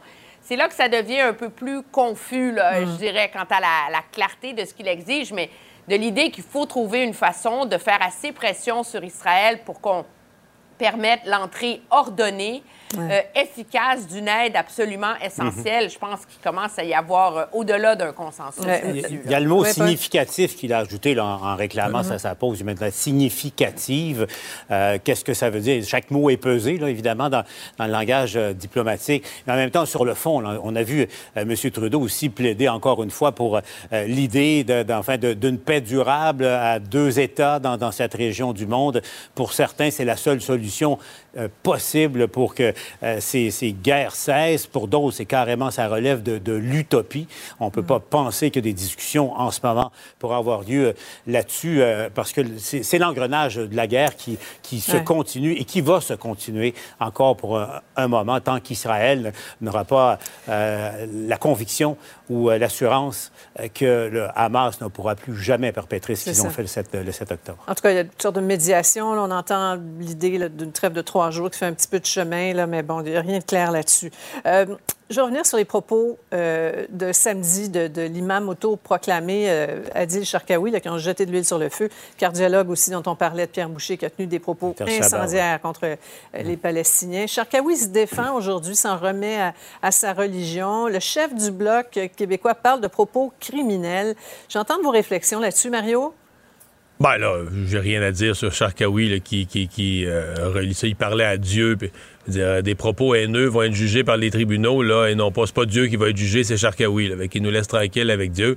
Euh, par contre, euh, moi, je, je, je pense que c'est entre autres ça, puis peut-être le médecin de la rive sud, à l'inverse, qui, qui a motivé Justin Trudeau. C'est Justin Trudeau, quand même, un Ouais. Montréalais, parce que sa, sa sortie d'hier, de, de ce matin, je veux dire, je l'ai trouvé, j'ai trouvé que c'était le meilleur de Justin Trudeau, là. émotif, engagé, euh, parlait au monde, parlait aux gens, parlait à la population. Oui, oui, et, et je me suis dit, euh, c'est peut-être, on sait jamais ce qui fait qu'un politicien décide, tiens, un matin, c'est le temps, faut que je dise ça, c'est un message que je dois passer à ma population. Mais j'ai pensé que c'était ça. lignes, hein, Mario? Ouais, exactement. Mais Je pense que ça peut être émané du fait que, c'est quand même une détérioration de climat. là. quand les gens se font des discours Mm. sur la rue de haine, les uns contre les autres, les peuples. Après-midi à l'Université Concordia, là, ça a été laid. Ben voilà, on ouais, ouais, des absolument. qu'on va vous présenter. Là. Tension monte sur, sur les campus. Dans ce cas-ci, dans ce cas-ci, c'était effectivement euh, à Concordia. Et bon, euh, il y, a, il y a aussi des, des chiffres qui sont assez révélateurs. Là. On, on a fait l'exercice, on a demandé au SPVM de, de nous donner les, les euh, tout derniers chiffres, là, les, plus, les plus récents, là, sur les crimes et les incidents euh, haineux chez nous. Alors, voyez ce que ça donne. Et ça, c'est strictement pour un mois, là, depuis euh, le, le déclenchement de ce- cette guerre Mhm. 7 octobre au 7 novembre. On était 98 au grand total. Et, et on voit que la communauté juive est, est trois fois plus Ah ouais. visée. hein. Ah ouais, et, et souvent, ce sont les Juifs qui sont victimes de ce genre de, de comportement, mais pas que les Juifs non plus, parce que euh, c'est clair, il faut, il faut se le dire. euh, se le dire. Mario l'illustrait parfaitement. On sent la- la- de plus en plus de tension et, et les, les propos de, de, euh, de Charkaoui, là, qui se prétend imam, et le docteur Chabat, qui réclamait un peu la même chose, l'extermination des, des uns et des autres. Euh, ça, ça- ça peut venir- vite devenir euh, dangereux euh, ici aussi. Oui, et très toxique. Merci infiniment à vous trois. On se retrouve demain. Au revoir. Au revoir. Une autre vision de l'actualité. Cube Radio. Et merci d'avoir été là. C'est la conclusion de notre émission du jour. On s'en refait une autre euh, demain, 15h30. Bonne soirée. Cube Radio.